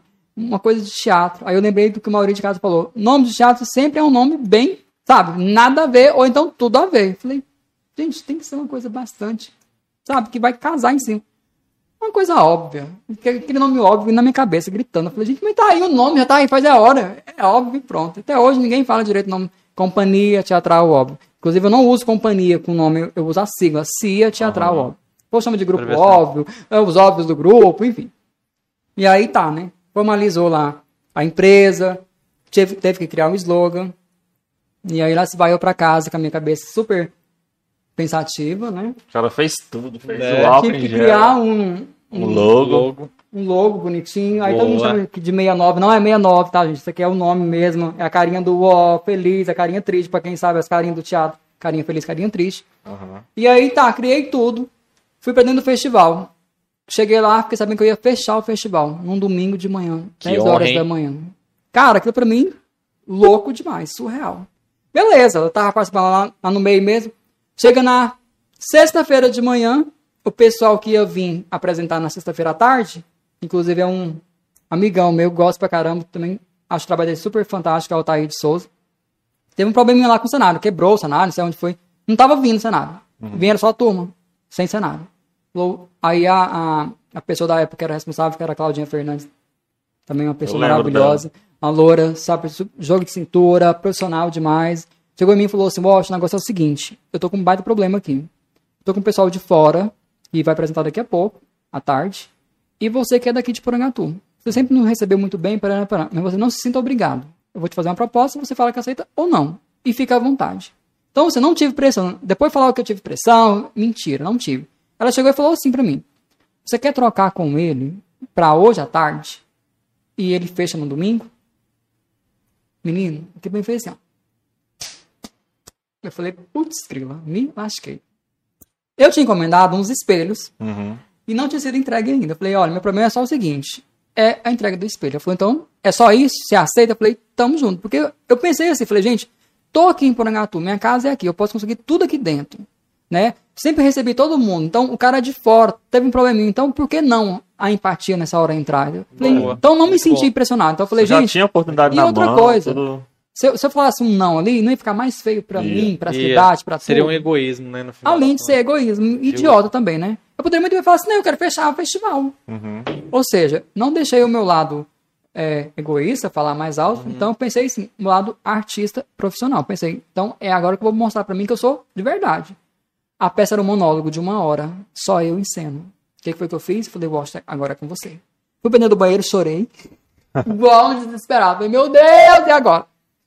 Fui lá, montei todo o cenáriozinho. Os meninos me ajudaram, pará. Ou seja, tudo virou pra mim. Uhum. Só que o que, que, que acontece? Eu tava numa sexta-feira, meio de tarde, depois de uma chuva torrencial de, de dezembro, e eu ia pegar um público que era infantil, que inclusive a peça da, da Daiane era lá no, no, no- na parte externa, naquela parte lá do, do, do hall, lá do central, Sei, aquela parte lá de fora. sei. Então eu ia herdar o público dela, que era um pouco praticamente infantil. Os pais tivessem vindo, alguma coisa assim. E chuva, chuva, chuva, chuva, chuva. Falei, meu Deus, agora começa a minha peça e eu vou receber a peça, praticamente todo mundo infantil, que era o público, e a peça era adulta, com classificação de 16 anos. Falei, e agora? Falei, é uma aprovação, mais uma aprovação. Falei, é Deus me testando. Então você é ator, porra, vai lá e mostra. Peguei o texto e fiz aqui, ó. Lup, as palavrinhas tinha que sumir todas, né? Aquelas, né? Mas Uhum. Hum, certo. Beleza, ia começar, não esqueço isso nunca. A Liz, que faz a, perso- a, a propaganda da, da ótica, sabe aquela loira bonita? Era ela que apresentava. Ela chegou na coxinha, eu lá pulando como um doido lá. E ela, tá pronto? Como que é que mesmo que fala o nome? É Companhia Teatral Bob? Eu falei, aí ela é super profissional, né? Aí ela, a ficha técnica que você tem que dar, né? Fi- Figurinista, iluminista. Eu Falei, é tudo eu, pode falar que é tudo eu. ela regalhou aquele olho azul lindo que ela tem, né?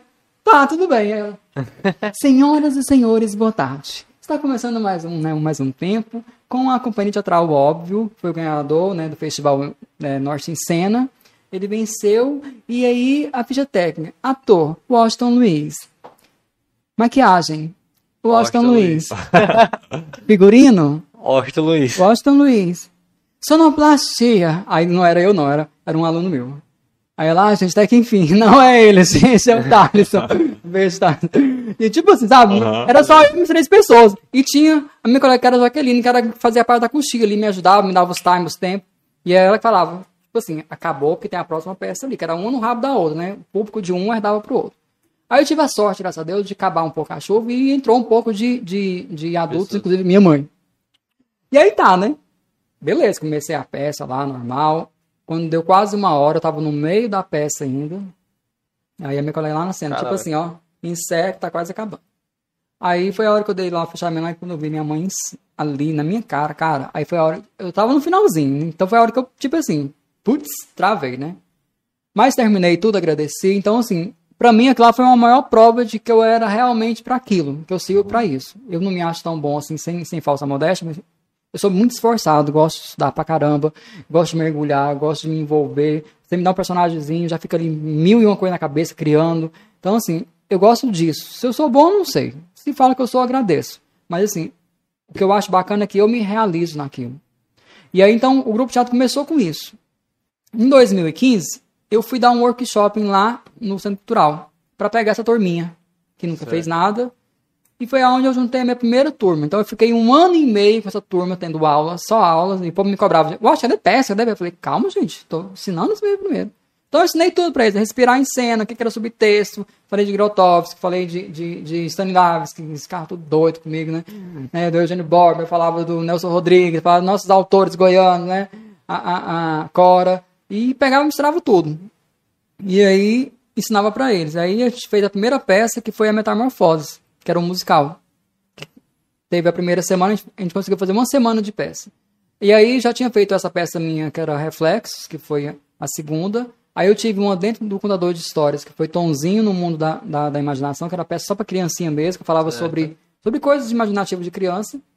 E teve uma outra, a da Claudete, Hum. que é o Ah. Essa, essa, essa menor de idade não podia, porque ela tinha muito palavrão. E tem essas peças que estão aqui, assim, meio que no papel ainda por causa da pandemia deu aquela atrapalhadinha. Então, assim, eu vou relançar Metamorfose com uma nova versão, com as coisas mais atuais, porque como a pró- própria palavra mesmo falar metamorfose, ela se modifica, Pode né? modificar. né? Isso, Então eu, eu preciso pegar pandemia, preciso falar sobre política, que tá bem gritante, e pelo amor de Deus, não vamos entrar nesse sketch, não, não, não vamos estender aqui para mais horas. Eu preciso falar de coisas que tá acontecendo no Agora. hoje, no agora. No então, agora, é assim, mais correto eu tenho que falar para aquele jovem que está pensando em desistir da vida. Eu preciso falar para aquele jovem que está começando a vida enquanto pessoa agora. Eu preciso falar de futuro, de carreira, de família. Então, assim, são assuntos pertinentes que eu preciso tratar isso na minha peça Metamorfose, que é o que eu faço. Tem a peça adulta, que é um. Eu não sei ainda se vai ser uma peça ou se vai ser um monólogo. Que eu peguei também falando sobre um pouco essa questão existencialista, do porquê que eu tô aqui no mundo, porquê que eu sirvo, né? Pra onde é que eu vou? Aquelas perguntas que todo mundo se faz um dia na vida, né? E eu juntei tudo isso fomentando na questão mais ah, materialista do ser humano. Os elementos, né? Ah, o que, que ele significa mesmo, se a gente for partir mesmo assim, para a linguagem mais mística, tipo, os elementos da terra, da água, do fogo, do ar, que a gente faz parte disso tudo, né? E aí leva um pouco para o sensualismo, que é por isso que, é mais adulto, é preciso de adultos para isso, para falar sobre sexo, relação, homem, mulher, homem, homem, mulher, mulher, homens, mulheres, homem, Deus, homem, família, você com você mesmo. Então, esses vários tipos de amor. Então, é para falar sobre tipos de amor. A outra peça que é esse, é esse funeral, que é um, uma sátira, é, um, é uma comédia. E tem uma outra que está guardada na minha manga, Ah, que é uma releitura de um clássico de mais de quatro séculos atrás, de William Shakespeare, na versão caipira. Eu vou botar os goianinhos, os Você é mineirinhos. fã do, do João Grilo? Daquele, daquele ator que fez o Cara, Grilo? Matheus Nastergalli. Cara, Cara, é o melhor filme brasileiro, Eu vou é? dizer pra Não sei você, se viu? também acha. É aquele lá e você. Tropa de Elite. eu me acho parecido com ele. E eu, tipo assim, queria muito ter um Como é que é o nome dele, você falou? Matheus Nastergalli. Rapaz, é o sobrenome. Ele é um pra- grilo mesmo. Escreve Nastergalli. É É igual falar o João William. Shakespeare. Aí tem um, não faz Shakespeare, né? É melhor chegar e falar assim, gosto do João Grilo. Cara, eu, eu acho aquele cara fantástico. E quando ele faz aquela.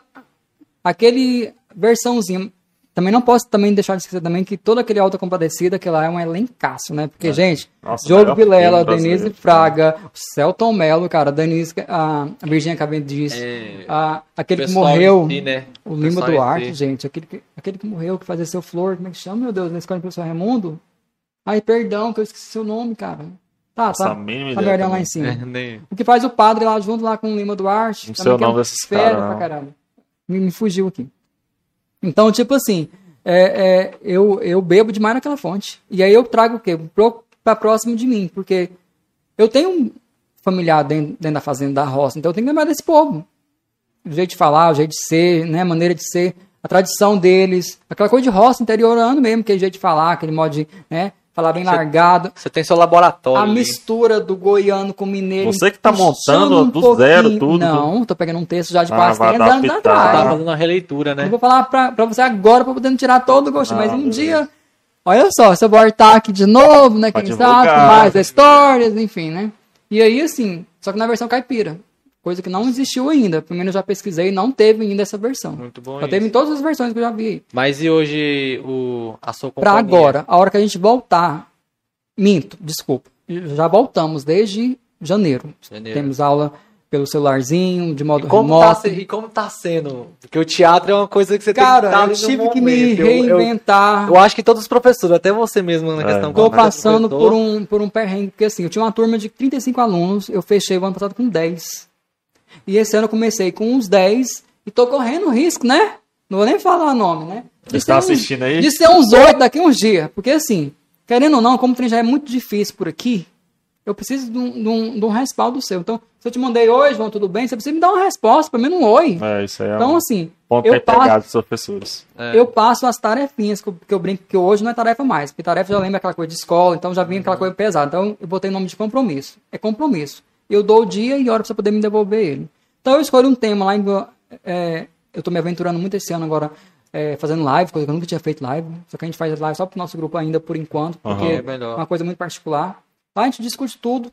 E aí, com essa mulher, eu tô trocando muita figurinha sobre a respeito dos teatros nacionais e mundiais. Então, eu tô pegando tudo isso em voga e botando pra gente poder discutir. Inclusive, tem até umas, umas, uns podcasts daquele diretor Pedro Vasconcelos da Globo. O cara tem umas sacadas muito massas. Então, assim, tem umas Boa. coisinhas lá que ele me dá, assim, tipo assim, ele fala uma coisa só e eu consigo tirar mil daquela lá. Rogério Cardoso, nome do ator que você queria lembrar. Rogério, olha, da minha, olha, da minha família ainda, Cardoso, ó. Olha, Rogério Cardoso, salve.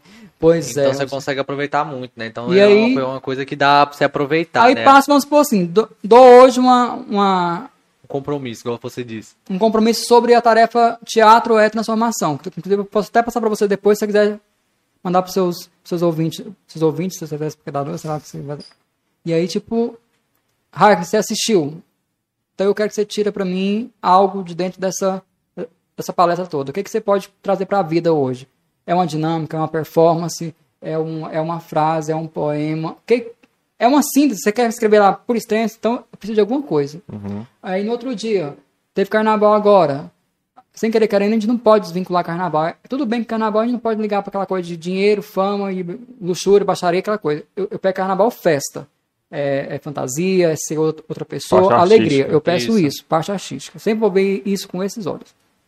Então eu quero que meu aluno pegue a fantasia que ele quiser, ou ele monte, ou ele já compre feita, tenha essa fantasia e me diga por que, que ele usou ela e o que, que ele usaria isso com essa pandemia. Qual é o Poderia intuito fazer dela? aí com ela, né? Aí monta lá pra mim lá um, um videozinho de um minuto, de 30 Uhum. segundos. Sei lá, faz umas fotos, faz lá um tal do gift que a gente fala, né? GIF. Usa essa, essa mídia boa que a gente tem dentro, que o tio aqui, velho, ainda não sabe usar, mas tá aprendendo. Só não é uma ferramenta pra você, no caso. E aí me manda, né? aí tá, que o João Sotero fez, então beleza, então mais um pontinho pro João Sotero. Aí lá no final do ano, como compromisso, eu tô emitindo um certificado. Entendi. Registrado, tudo bonitinho, com nome, porque isso vai valer pra sua vida como currículo seu. Uhum. Aí lá tem oratória, lá tem a sua questão de, de, de posicionamento. O que, que você aprendeu como matéria? O que, que você pode usar isso para sua vida? Ah, você chega lá, vamos supor, para poder fazer uma entrevista de emprego lá hoje. A mulher fala assim: você, você fala em público? Falo. Cadê seu comprovante? Tá aqui, ó. Na aula no grupo de teatro aqui, eu tive um, um dia aqui, umas três aulas aqui, que falavam sobre. Tá aqui. O enredo, o texto, a matéria, o contexto, tá aqui. E tá aqui meu certificado. Então, ou seja, você vai usar aquilo para alguma coisa Alguma vida. coisa vai, isso. E aí eu criei essa marca, né, que é o logotipo nosso, e aí digamos que eu fico fazendo brindezinhos, criando. Aí esses dias me pararam na rua, ah, eu queria um, né, Tom? Queria uma máscarazinha do grupo, queria... Aí eu tô começando a criar umas coisinhas pra nós do grupo, sem fins lucrativos por enquanto, mas quem sabe no futuro próximo, a gente precisando de um patrocínio, a gente começa a vender as coisinhas, É, né? As canequinhas, que eu acho lindas, as squeezezinhas, né, os bonés, os gorros, as camisetas, enfim, aí vai criando a marca. Então, da forma que você tá falando sobre a questão de dar algum brinde e tudo mais, né? É uma forma de motivar seus alunos, né? A É, tá, a, tá- a tá honrando o seu compromisso, que igual você disse, né? Pra não trazer aquela forma de tarefa, aquela coisa pesada de escola, né? Se torna uma forma de se arrumar como uma forma de é, motivação, porque pensa assim, ah, o João ganhou e eu não ganhei. Beleza, vou fazer aqui agora pra me ganhar o meu. Mas justamente isso. Eu, Isso eu é quero, bom. eu quero Então, você envolvimento. realmente conseguiu re- se reinventar? Eu quero esse envolvimento, porque você falou, porque nas aulas presenciais, não tinha como o aluno chegar lá murchinho e ficar lá no canto da sala, porque Uhum. eu envolvi todo mundo. Inclusive, a- as minhas aulas são abertas, então vamos supor, uma hora você traz sua, sua, sua namorada para poder assistir a aula, sem querer, querendo, eu- eu, misturava ela no meio. Dá participando. licença aqui, rapidinho, vem cá. A menina vinha toda morrendo de medo.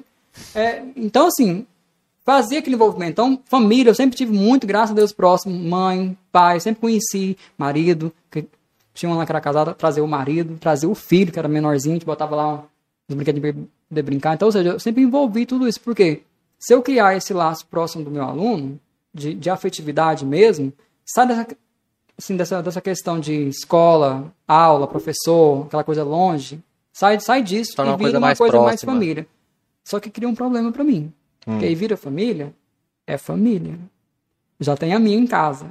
Aí, ou seja, fulano namora com ciclano, aí brigou, separou, amanhã chegava todo com o cu torcido. E eu, que que foi? Afeta, né? Vem pra cena. E botar os dois namorando, beijando em cena pra poder, tipo assim, né? Lá fora vocês são namorados brigados, aqui dentro vocês são alunos de teatro. Então esquece isso. Então, acabava criando essa mentalidade nele. Mas tipo assim, é aquela coisa que o nosso grupo também foi proposto, né? Igual no, no nosso grupo lá, problema, vamos supor, que tá lá fora, vai ter, é igual você disse, tem que ficar lá fora. Porque chegou ali no nosso grupo de dança ali, é simplesmente o quê? É pra dançar. Não vai ter aquela coisa de empatia de, vamos supor, ah, eu tô com um probleminha porque, ah, eu não consigo porque senão não flui. não, flu- é, não, não, Não não, não flui. tem, não tem aquela, aquele rendimento que era pra ser esperado. Por exemplo, o João é nosso professor lá, né? Ele é nosso líder lá, né? Então ele chega lá assim, ele quer fazer um ensaio render, né? Ele quer fazer um ensaio render. Vamos supor que chega um dia lá, tá lá, tá na, na cabeça, nossa, eu vou passar daqui pro raio. E eu tô lá pilhado com a coisa de serviço. Aí vai tentar passar, não vai tentar transmitir, eu pilhado com aquela coisa, eu tô tipo assim, caguei.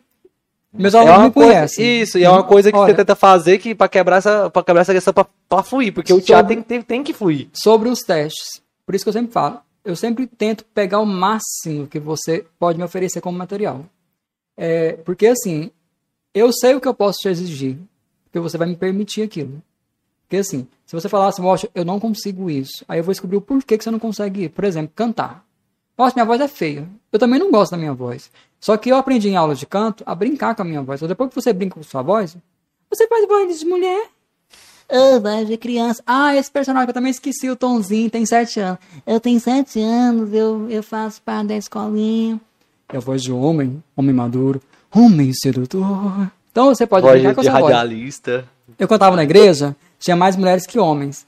E aí o que acontece? Quando eu ab- abria a boca, eu queria cantar a voz da menina. Aí ficava tudo voz de menina. Aí eu falava assim, nossa, mas sua voz é voz de menina. E eu ia pra casa morrendo, falei, meu Deus. Aí tive a aula com a Marta Lúcia Abel, minha guru. Me ensinou a falar, Oxe, você precisa de achar a sua voz. Eu tava em fase de troca de voz, né? De transição àquela publicidade. E aí o que acontece? Minha voz não era nem grave e nem fina, era no meio. Era o meio termo Então ali. ela falou, ó, você tem uma coisa boa a seu favor. Você pode brincar com as duas nuances. Aí como eu já fiz música, também eu entendo um pouco dessa questão de meio tom, Tom. tom, pra cima, pra baixo. Então eu aprendi a brincar. E aí eu tenho o deboche na cara, a mania de escutar um trem e aprender, reproduzir e brincar. Então, ou seja, eu ouço a voz do Patrick, Patrick, Patrick. Então eu brincava com os meninos durante a sala, sem aula normal. E aí, assim, você pega aquilo que você já aprendeu, mas não imita propriamente. Você aprende o que você precisa e põe a sua cara. Que eu sempre falo, o, o João não precisa seguir aos passos lá o Michael Jackson. Mas ele pode pegar lá três, quatro coisas que o Michael Jackson faz, que é só do Michael Jackson, e colocar a versão do João. Que eu acho fantástico, porque cada um tem uma versão Interpretação do Literal. a interpretação. Então, ou seja, quando a gente faz um personagem, a gente, tem, a gente tem que lembrar disso. Então, assim, tem hora que eu tô em cena, e tô fazendo uma coisa aqui, já me vem na cabeça A mesma coisa aqui sim. E a mesma coisa, eu como diretor sou louco. Eu acabo de marcar você aqui e falar assim, João, você vai entrar e sentar e falar bom dia. E depois fala, não, João, fica lá na porta mesmo, dá um murro na porta e fala bom dia. Aí depois você faz aquela fala, hum, queria que você fizesse um pouquinho mais suave. Agora você derruba a porta. Isso, agora, isso, manca de um pé agora. Talvez você já me fez tudo isso já e eu vou só ajudando, entendeu? Então, minha cabeça é muito doida. Então, Verdade. assim, Pô, estamos chegando agora a quase uma hora e 50 minutos de live. gente, Vamos dar uma A gente pausa. vai dar uma pausinha de dois minutos. meu Deus, isso é Já uma assistiu morte o programa do Jô? Já. Bom, Lembra como é que ele fazia o movimento pra parar o som? Lembra? Sei que vai fazer agora, viu? Na hora que você fizer isso, o som vai ficar mudo. Ah, ok. Tá ligado aí, Matheusão? A rocha. Na hora que você fizer, cortou o áudio.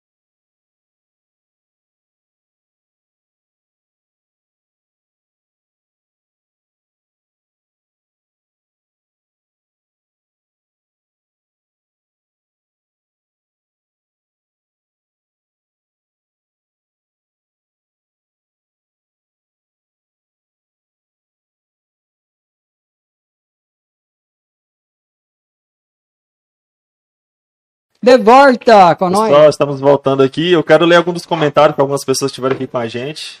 Tá sendo bem, tá sendo bem interessante, bem produtiva essa conversa aqui com o Washington. Muito obrigado, acho, por ter vindo. Eu que agradeço. Pessoal, então vamos lá. Temos aqui o Delay Brito, né? Que é um dos canais maiores aqui que a gente tem na cidade. Ele trabalha com jogos, ele faz live de jogos. O canal dele tem 15 mil inscritos. O cara é fera. Ele mandou até um superchat aqui pra nós de Muito bom. Dois, né? Mandou dois. Parabéns, Delei. Ele falou bem assim, é, Opam, esse é o, é o oi dele lá no canal dele, Opam. Aí ele mandou oi, vim pelo dele. Aí tem um, o fã clube dele, veio, né? Vim pelo dele aí, Brito. Quero um login. Aí ele mandou dois superchats aqui de cincão, ele mandou, manda um salve, salve Delay Brito, obrigado aí. Aí tem outras galera que veio por ele aqui, vem pelo Delay Bri- Brito, o Alex Oliveira.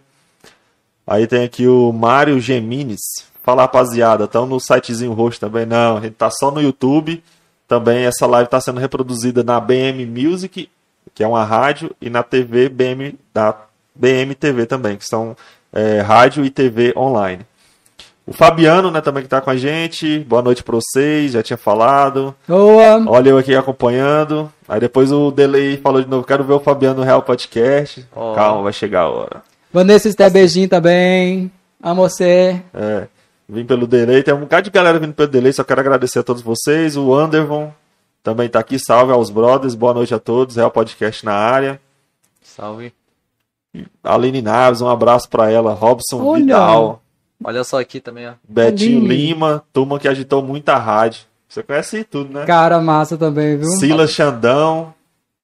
Danilo José, do nosso grupo, parece. É, Comentando Sim. um dos melhores professores de teatro, orgulho. Um dos meus melhores alunos de inglês, viu? Vanessa Sté, parabéns pela iniciativa, galera do Real Podcast. Obrigado, Vanessa. Salve. Sempre ajuda a gente compartilhando e tudo. A gente Vanessa- nem pede, ela vai lá e faz. Então Vanessa, ela, é muito Vanessa é um achado. Aquela, aquela pessoa é. Ela- Amo de graça. Ela falou: Gosto maravilhoso, adoro você, te admiro demais. Você é foda. Idem. É, aí o, o, o- o Fabiano, mano, não tem imagens do Washington atuando pra jogar na tela? Não tem. Depois eu mando então pra vocês. É. então. Manda joga aí. Aí uma alu- ex-aluna minha, oi, boa noite, a N. Danilo José, é um dos meus professores de teatro, orgulho. O meu irmão, Marcos Vinícius, ótimo podcast, excelente profissional na área da cultura. É, marquem aluno. Boa. Luiz Carlos Souza, vim pelo delay. Muita galera vindo pelo delay, Delay. obrigado a vocês. Hotfire também veio pelo delay. Não, veio pelo. Mandou até um, um superchat também, o Hotfire. Boa. Valeu, hein? E muitos outros aqui que a gente vai deixar para depois. Galera, é o seguinte, nesse momento agora eu quero dar a oportunidade ao ao Washington Luiz, senhor Washington Luiz, para estar divulgando, Toma. Toma. para estar divulgando o seu grupo teatral, que está agora abrindo novas vagas, vamos dizer assim. Como é que funciona isso aí? pré-seletiva. Já estamos já em percurso já nessa pré-seleção. Inclusive, é, devido à pandemia, eu tive que, como não é presencial logo de cara, eu tive E que dividir por fases. Uhum. Aí E como vai digamos ser que essa essa fase? fase, essa fase, digamos que é tipo, entre aspas, assim, eu vou te enrolar um pouquinho até melhorar a situação. Então, assim, eu, eu criei provas que eu, que eu passo para as pessoas que vão se inscrever lá, né? Uhum. Já estamos na segunda semana, que é a segunda etapa. Então, automaticamente, se você recebeu a segunda, é porque você vai para né, a terceira. Se você não recebeu, é porque você já foi né, automaticamente selecionado. Eu não falo assim, descarte, porque eu acho isso horrível falar com pessoas, né? É. Falar descarte. É. Animais também, a gente não descarta, né? Só descarta o que, não- que não é parecido. Então, assim, tem a, a, a pré-seleção, que é a primeira, é você pegar o meu, o meu número de zap, e lá você vai me dar os seus dados, né, pessoais, nome, o telefone que eu consigo falar com você, de preferência zap, porque a pessoa que ainda não sabe mexer com muita coisa ainda, sua idade e o porquê que quer participar de um grupo de teatro. Essas são as perguntinhas mais básicas, digamos, que a gente faria se tivesse presencial. Depois disso, digamos assim, eu te passo um questionário lá de umas 7 ou 10 perguntas bem pessoais em relação a você, para poder eu te conhecer um pouco. Porque geralmente as pessoas que vêm até mim eu nunca vi na vida. Inclusive eu tenho um dom que eu falo assim, aquela beirada da lagoa, eu já consegui achar pessoas maravilhosas. Inclusive assim, coisas, tesouros assim que eu desencavei, tipo, tô vindo, olhei e falei, dá licença, você já fez teatro? Já fez teatro? Quer fazer teatro? A pessoa fica até assustada comigo, né? né, Com máscara agora então, pensa. e abordo mesmo na mão cara dura. E aí passa meu número, depois se a pessoa se interessar, ela vai lá atrás e pergunta, ô, louco, doidura é essa? Mas Quem que tem é como você? saber todos essas- esses passos em alguma rede social? Tá divulgado em algum lugar? Tem, tem pelo grupo. Só, não- só não sei agora, eu esqueci o nome. Ah, tá no, no, no seu grupo Isso. do, Do WhatsApp. Do, do, do grupo da, do, Do Instagram. Instagram. Do, do, do Instagram. Tá na, E- tá na descrição do vídeo, Sim, galera. Só isso. dá uma olhada na descrição do vídeo, vai estar Se lá. não Teatral, tiver, eu, eu peço para poder colocar, que as Beleza. meninas cuidam disso. E aí a terceira fase em diante, é assim. Então a última fase que eu quero esperar em Deus que seja logo, é a fase do teste mesmo, teste a teste, Presencial. cara a cara, Uhum. mesmo que seja num, Distancial. num lugar aberto, todo mundo com máscara, protocolo, tudo mesmo, mas eu preciso daquele, daquele feeling seu, pelo menos para poder saber como que é a sua sacada. Porque por mais que eu esteja com todo você aqui por escrito, por mensagem, por foto, por vídeo, é uma coisa. Agora, ao vivo é que eu preciso ver qual que é o seu time, entendeu? Porque a gente precisa disso. Mesmo que você não chegue lá é, é, do nada. Então, assim, a- e aí esse ano eu tenho essa, digamos, entre aspas, eu tô atrás de gente que nunca fez nada parecido com arte. Aquele nu e cru que você disse no começo. O nu e o cru, lembra da brincadeira? Pois é, tipo aquele. Mas tem aquela pessoa que participou do grupo ano passado, né? Que saiu. Teve um que participou de outros grupos. Que quer vir, eu não vou rejeitar, não vou descartar, não. Mas assim, aí pra ele eu vou direcionar um outro tipo de teste. Porque eu preciso saber pra uma pessoa que nunca fez nada, pra um que já fez alguma coisinha, porque já fez muita coisa. Eu não posso colocar tudo no, né, peso à Igual, medida. padrão. É, é, querendo ou não, não posso fazer isso, porque assim, sem querer querendo, eu vou estar inferiorizando a pessoa, né? E tipo, Que nunca fez. é, pegando a sua história, que talvez você tenha, sei lá, 10 anos de teatro, um que não fez nem um dia e colocar tudo no mesmo. Não tem como. Eu preciso dar aquela diferenciada. Porque na hora da aula lá do grupo, todo mundo junto, aí sim eu posso, todo mundo junto, aí um vai somar com o outro, que é o que eu faço. Aí eu, igual eu falei, aí eu misturo todo mundo e ponho improviso no meio e te dou de bandeja. Aí você vai saciar daquilo que você tem mais facilidade. Então tem uns que vai conseguir decorar textos mais rápido, outros vão, vão para a parte musical mais fácil, outros vão aprender a dançar mais rápido, porque já vem com isso. Uhum. Uma coisa também que eu aprendi a peneirar muito. Aquele aluno que não tem muita coisa para poder fazer. Porque antigamente eu sofri muito com esse tipo de pessoa. assim. O aluno fazia 10 milhões de coisas. Tava em todos os grupos da cidade, de dança, de, de música. Chegava na hora da aula do tom, né? Professor, eu já trazei, professor, eu não vim hoje. eu tive-" Então, para não ter esse choque, querendo ou não, eu vou acabar sugando a pessoa demais. Aí, tipo assim, para um ela vai acabar pesando, né? Então, assim, é, é, se eu faço dança, teatro e música, um ou outro eu vou desenvolver mais que o outro, porque tem a questão do gosto. Então, a É questão do gosto, gente, isso, cada um, é. né? Gosto é igual o DNA, né? Cada um tem o seu, né? Então, ou seja, se o cara gosta de dançar, não tem como eu falar assim, não, hoje você não vai pro grupo do João hoje. Porque o João, além de ser meu amigo, é um brother também, também é da cultura, também é da arte, é igual a mim, né? Independente, não tem nem gente para poder estar todo mês lá patrocinando, infelizmente, que eu acho, para mim, a parte da cultura que mais pesa é essa, que a gente in- né, independe de patrocínio, a gente tem que estar correndo atrás, tirando dinheiro do bolso, pegando é, junto, junto a Cara, pai eu cheguei num ponto que eu cansei até de ir atrás, sabe? Pois o é, que eu né? consigo fazer sozinho é isso mesmo, tamo junto é não. Agora Eu, eu, eu, meio que desencantei tá, com a parte política, questão de apoio, nem, sabe? eu- O que eu consegui fazer eu mesmo, Pois o meu isso, conjunto com o João. meu grupo. Até isso, eu, eu, eu falei, já que já é um grupo, eu não sou o dono do grupo, sou só o diretor, porque eu me intitulei diretor, né? Uhum. E aí, como diz muitos aí, né? Eu tenho curso, tá, gente? Vários cursos, inclusive, tá tudo lá bonitinho lá, tá? Se quiser certificado, eu mostro pra vocês. E aí, tá lá, assim. Então, não sou diretor só porque eu falei que eu sou diretor. Tem a fundamentação, tem, tem embasamento, tem um estudo lá. A única coisa que me falta mesmo é a faculdade de arte cênica, que isso aí foi birra minha, eu não quis fazer mais. Eu falei, ah, vou fazer mais não. 25 anos eu acho que já tá bom, né, gente? Acho que, acho que eu sei alguma coisinha, né? Então, assim, o que eu sei, eu gosto de repartir em milhões de pedaços. Você sabe, você junta com o meu, você sabe. Então, assim, faz aquele bolo, entendeu? E aí cada um bebe o que quiser. E aí, o que que foi que eu fiz esse ano? O grupo não é só meu, o grupo é nosso. Então, você vai me ajudar, então. Na hora de for atrás de patrocínios, você tem lá um tique, dá lá uma galinha, a gente pega e vende, a gente pega e rifa. Isso que a gente Então, fazendo. assim, Boa. vai dividindo, porque aí não fica só pra cima de mim, entendeu? Então, tipo assim, eu, eu tenho que pagar todo mês lá os impostos, tem lá os... Então, assim, não fica só pra mim aquele dinheiro, entendeu? Mas aí, então, você vai cobrar, então, um preço, então, de, um- de uma aula particular? Meu sonho, mas eu não posso fazer isso. Por quê? Porque eu trato com menino de toda a esfera, todo, toda a classe social. Tem, inclusive, aquele que vai lá até mesmo pedindo, já pedindo bolsa.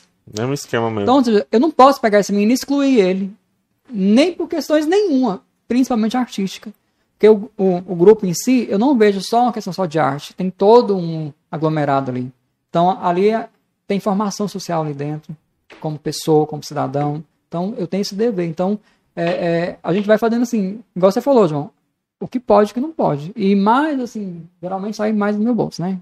Inclusive. Sempre é. Infelizmente, mas assim. Vai né? que aí vê minha, meus perrengues aí. Não, mas foi- faz- gente que, que tá, tá à frente não tem jeito. gente. Por isso que esse Acaba sonho de alimentar, de, de, de querer ir pra cima, de querer chegar numa Globo da vida, isso aí é meu sonho. Tem gente que vai na minha cara e ri, fala, você tá doido? É o meu sonho. Eu quero então, trazer um Oscar pro Brasil ainda com, sei lá, um filme meu, uma Tem peça gente que quer comandar coisa. até o sonho dos outros, né? Né? Até o sonho. Galera, né? então é isso. Se você quer saber mais informações sobre esse projeto, sobre o grupo, Cia Teatral, óbvio. Olha. E Você vai entrar na descrição do, do- desse vídeo, vai ter lá o Instagram. E se você tiver alguma dúvida, você vai procurar lá no direct, falar com o senhor Washington e vai esclarecer todas as dúvidas.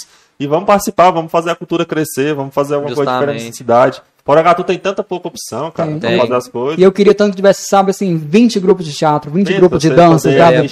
É? Cara, você imagina, você ter ali... no final de semana, não tem nessas coisas aqui. Mas Meu tem um sonho era cultural, ter- Seria bom. Era ter um- tudo isso, sabe, numa panela, sabe? Pensa Tipo de a gente assim, fazer tipo um. um, um Uma semana cultural. o que eu acho lindo, Goiânia... dança com teatro. O que eu fazer acho um- lindo Goiânia, espetáculo. desculpa te cortar, São Paulo, essa cidade assim, mais, sabe, com mais cara de, de arte. Eu não fui em São Paulo ainda, mas eu sei porque pessoas que já foram me falar. Então você, você vai pra uma praça, tá acontecendo uma peça de teatro. Sim. Você vai ali, tem uma peça de teatro num, num, num, num escombro aí de uma igreja, no meio da rua, tem grupo de dança. É tem, os grupos ensaiando, tem no meu, tudo. caso é isso. Então, ou seja, assim, respira arte o tempo todo. Então, Nossa, meu sonho é demais. isso. Fala de novo o, o nome da, da, da companhia que eu vou cantar meu jingle. Eu ainda vou mandar ele bonitinho, padronizado, mixado, mas, Yeah. mas tem ele a capela. A CIA Fala, teatral. Vai. Cia teatral, óbvio. Companhia teatral, óbvio. Uh! Se Tá liga aí, bem? galera. Pô, nós temos que fazer a nota. Que cabeça É. doida. A nossa é simplesmente Real Podcast, onde o papo é real.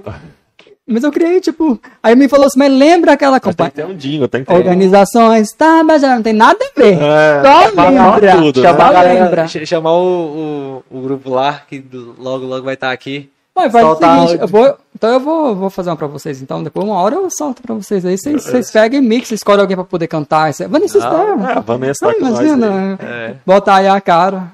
Ô, mas você tem alguma coisa que você queria falar aí pra galera que tá se assistindo? Essa é a sua câmera, fica à vontade. Cara, eu acho que eu já falei muito, né?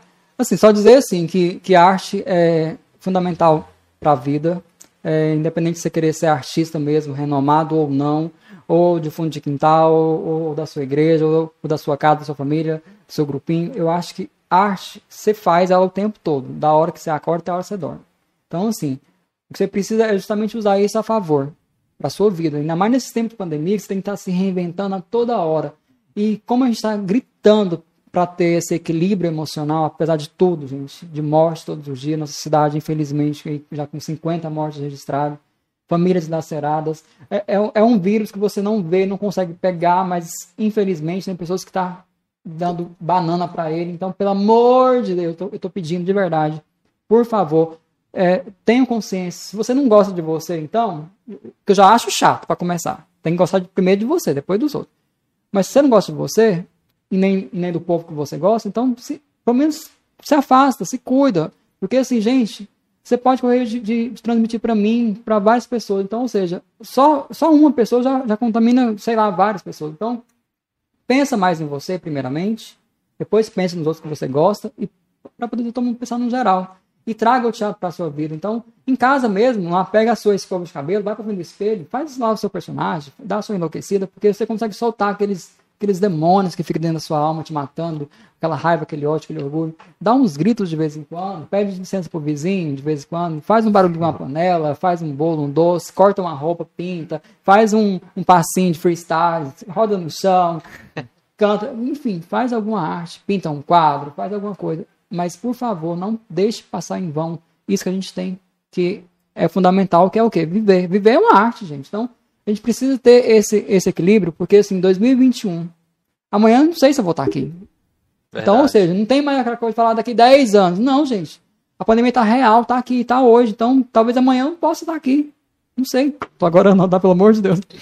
Mas assim, Na pensa realidade, mais, né, pensa mais nisso. E outra, use o teatro como seu aliado. Você poder aprender a se posicionar, falar direitinho, falar o que você quer, de maneira sem atingir ninguém. Então, usa a sua arte para isso. Então, meu recado é esse. Precisando de mim, estou aqui, tá? Tom, que vos fala, Companhia de Teatral Óbvio, pode ir lá no nosso Instagram, tem meu zap, que depois me vai disponibilizar. Estamos até dia 25 com as nossas inscrições ainda, mesmo que já está já na segunda fase, você ainda consegue correr atrás. Eu acho que deve ter mais umas quatro fases ainda, que eu estou rezando em Deus para que em março a gente acabe com essa pandemia, ou pelo menos melhore, para a gente poder sair um pouco mais. As aulas voltarem a ser presenciais, que os meninos estão loucos para poder voltar. muito? Muda. Então, assim, procura sempre estar assistindo um filme, ouvindo uma música boa, é, lendo um livro. é, é, se alimente disso e deixe essas coisas ruins passar, essa tristeza, porque isso vai passar. E é isso que eu falo pra vocês. Vivam a arte. Isso aí. Isso aí, gente. Galera, então eu tô aqui agora em mãos. O Instagram dele tá assim, ó. Arroba Cia underline teatral, óbvio. Então, qualquer dúvida, entre em contato nesse Instagram, via direct. Tire suas dúvidas, vamos lá, vamos participar, vamos fazer um teatro. Fazer a cultura render. Fazer a cultura precisa. render, acontecer, movimentar. Isso é muito importante. Então eu quero agradecer muito a sua presença. Espero que você tenha gostado de ter participado aqui do, do Real Podcast. É uma iniciativa nova aqui. Eu quero dar voz a muitas pessoas aqui na cidade que às vezes ficam meio de lado, sabe? Muitas pessoas talvez não, não conhecem. que Talvez tenha algum conhece. projeto, alguma coisa. Então eu quero emprestar um pouco, um pouco desse público que eu conquistei através da dança, né? Que o meu canal anteriormente era de dança, para dar voz para todo mundo que queira falar alguma coisa que eu acho interessante. Então eu tô começando pelos meus amigos, no caso foi o pessoal da dança, agora você do teatro. Eu acho muito massa, cara, o seu trabalho aqui na cidade. Porque é, os nossos alunos, às vezes, eles passam por você e passam por mim. Então acaba compartilhando, Acaba né? compartilhando. Então muito obrigado por ter vindo, espero que vocês tenham gostado. Bom, eu, eu que agradeço, peço desculpa se eu falei demais. Não, Não, mas é tem isso. muita é história, viu? E assim, é, não é porque eu tô na- aqui na sua frente, mas desde muito tempo te acompanhei você crescendo, você cresceu muito, né? Então, sou seu fã desde a época do- dos robozinhos lá, que eu era jurado. eu Falava, Até "Cara, hoje tem, cara, até hoje tem. Esse cara tinha que ir no, tinha que ir no, no- no Faustão, Faustão. tinha que ir no Fantástico, tinha que aparecer. Faustão, Lembra que eu isso pra tem você? que lembrar. É. Então, assim, eu, eu me sinto honrado de estar aqui com você, com o Raio, que não tinha muita proximidade, né? Só com os aluninhos que namorou, quase todos do meu grupo, né? Olha só. Mas, tipo assim, agradeço pelo convite e, e quero dizer que depender de mim, agora eu quero divulgar cada vez mais, que eu acho essa ideia bacaníssima. Eu acho que a gente tem que mesmo que discutir, colocar em voga as coisas, tem que, tem que mostrar a cara dos artistas. E isso aqui é um respaldo. Putz, ó- ó- gente, olha só esse, olha só esse lugar. Vocês não conseguem ver. Vocês já mostraram aqui uma câmera? Uma... Já no Instagram Já. tem alguns vídeos. Ai, Cara, aqui só falta uma loira na porta servindo alguma coisa. Mentira, que o cara é casado, né? Todo É respeito. isso aí. Então, assim, tá super bacana isso aqui, esse estúdio super massa. Então, assim, parabéns. Eu, eu que agradeço pelo convite. E, e quero dizer, assim, que ao invés de espalhar o vírus, espalhe arte. É. Faça arte pelos cantos de Porangatu, onde você estiver no mundo de inteiro. Pandemia, nós estávamos enrolados. Porque Tá. filme é arte, Por favor, né? série é arte, anime é arte. Tudo que Né? é som, música. Cara, por estaríamos favor. lascados sem. Façam arte. Então, façam arte por todos os cantos e outra. faça. Mostre, por favor. Não deixe lá, tipo, igual eu, muito tempo lá escondidinho, não. Mostre, porque talvez tenha uma pessoa aqui do seu lado precisando de uma coisinha só, de um. Vai lá, Ragnar, um empurrãozinho, né? E ainda geralmente nessa hora. Hoje que a gente vive onde as mídias digitais Justamente. funciona isso, né? Vamos usar isso a nosso favor, né? Isso, Vamos usar isso a não nosso pelo mal, ideia mas olhar pela questão do não pela questão da maldade, né? E sim pra, de aproveitar, de jogar pra frente e subir, porque aproveitar igual essa igual eu acabei de falar, né? A questão do movimento o, no no momento que a gente tá tá vivendo, né? A questão da das mídias sociais impulsionar muito jovens, pessoas que talvez a gente nunca nem Usar imaginou. pro bem, né, gente? Isso, Pelo amor de Deus. É, porque muita gente usa pela, pela maldade, né? Mas aproveitar pela questão do bem, principalmente na questão da cultura, que eu acho que as mídias digitais imputar, impulsionam muito isso, né? E sabendo usar, cara. Sabendo ô, usar, é- vai pra frente, É muita vai, coisa, vai cara. assim, frente. Você consegue fazer filme dentro de casa, documentário dentro de casa. Vai. E, inclusive, eu quero até é, repartir com você a partir de hoje as coisas que eu tiver assim, mais acesso. Uhum. Tipo documentários de, de, de editais, de seleções. Porque vocês, talvez vocês podem se inscrever em alguma coisa e ganhar o mesmo dinheiro. Porque, É. infelizmente, quem tá É precisando bom. hoje, não vou mentir pra vocês, não. Nós aqui, artistas de Porangatu, é de patrocínio. É de um cara que chegava e falava assim: olha, você precisa de quanto? 500 reais? Tá aqui, 500 reais. Exatamente. Porque, gente, a, a gente não precisa de um milhão de reais para poder fazer uma peça de teatro. Não. Claro que se quiser, a gente faz, né? É, Só que a gente pode fazer, Manda talvez Pix. com 100 reais, e talvez 100 reais, talvez muitas vezes a gente não tem. E queria fazer uma coisa boa e talvez não consegue, por causa dos 100 Naquela reais. hora Então, ajuda. É muito ruim. Então, assim, eu quero pedir licença para vocês, Pode dizer ficar à assim, que vontade. Pode à vontade. a Companhia Teatral, óbvio, está muito feliz. É, quero agradecer em nome de todos eles. Inclusive, tem a minha parceira, que eu esqueci de mencionar ela, a psicóloga, né? A doutora Mariana Rocha Oliveira, que também é integrante do grupo, é a nossa psicóloga do grupo, inclusive ela atende particular Ótimo. também. E dizer assim que ela é uma parceirona, ela tá ali junto comigo ali em questão de estar de, de tá me ajudando nessa parte, tanto fora quanto dentro do grupo, com os meninos, em relação à questão mesmo psicológica, enfim. E dizer assim que Deus possa abençoar vocês cada dia mais, que essa ideia possa recebo. frutificar, que realmente esses esses likes, esses views aí possam ser uma coisa que vai prosperar, levar para frente, e que essa ideia aqui, essa iniciativa, ela possa cada vez mais, sabe, dar ideias para todo mundo tá aí com as ideias escondidinhas. Isso. Deus possa abençoar vocês com saúde. Eu agradeço em meu nome, em nome do grupo. Brigadão. Qualquer coisa precisou, grita, chama, Wash, preciso de uma ideia. Aqui tem um monte de minhoquinha doida aqui. Precisou, é só gritar. Inclusive, eu já te prometi e vou fazer o seu jingle aí, tá? Com o nome do podcast. Real. Você quer inglês, espanhol ou francês? Todos os Ok. idiomas, né? Tinha que você mandava, Oh. Qual as últimas palavras, Raicão? que eu só tenho a agradecer, né, ao nosso convidado Washington. É, passou muito sobre você, que talvez eu só te conhecia por vista, por pouco.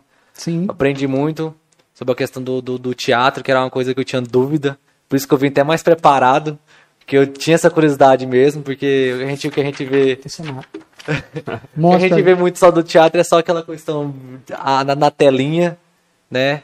E creio que é isso. A mensagem de hoje eu tenho certeza que você, que você deu.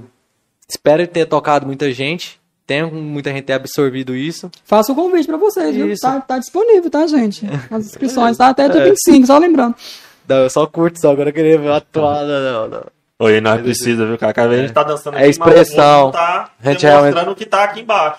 Então faz o seguinte, então vocês me dão um workshop de, de dança e eu dou um workshop de expressão corporal. fechou. e Não, a gente forma e faz alguma coisa. de novo e conversar sobre esse assunto. Sobre aquela ideia de a gente juntar uma coisa com a outra, vamos fazer lá na frente, quem sabe. É, exatamente, que pra fazer um espetáculo era bom ter um tempo mínimo maior, né? Então, Por isso se que eu juntar acho essas duas coisas, Que o tempo, show. ele, ele. Tudo bem, não vai existir mais com o nome tempo, porque era, era uma questão, né, pra lá, é, política. Mas eu acho que tem que ter um outro evento para poder ocupar aquele espaço ali, porque a gente acabou criando uma história de quase 20 anos, né, gente? Então, ou seja, o povo acostumou a ter isso em Porangatu. Então a gente aí precisa continuar com isso, pelo amor de É, Deus. é um celeiro de artista, né? E é um celeiro de artista. Pessoal, então é isso. Muito obrigado pela sua participação aqui no Real Podcast. Batemos números muito bons, então muito obrigado.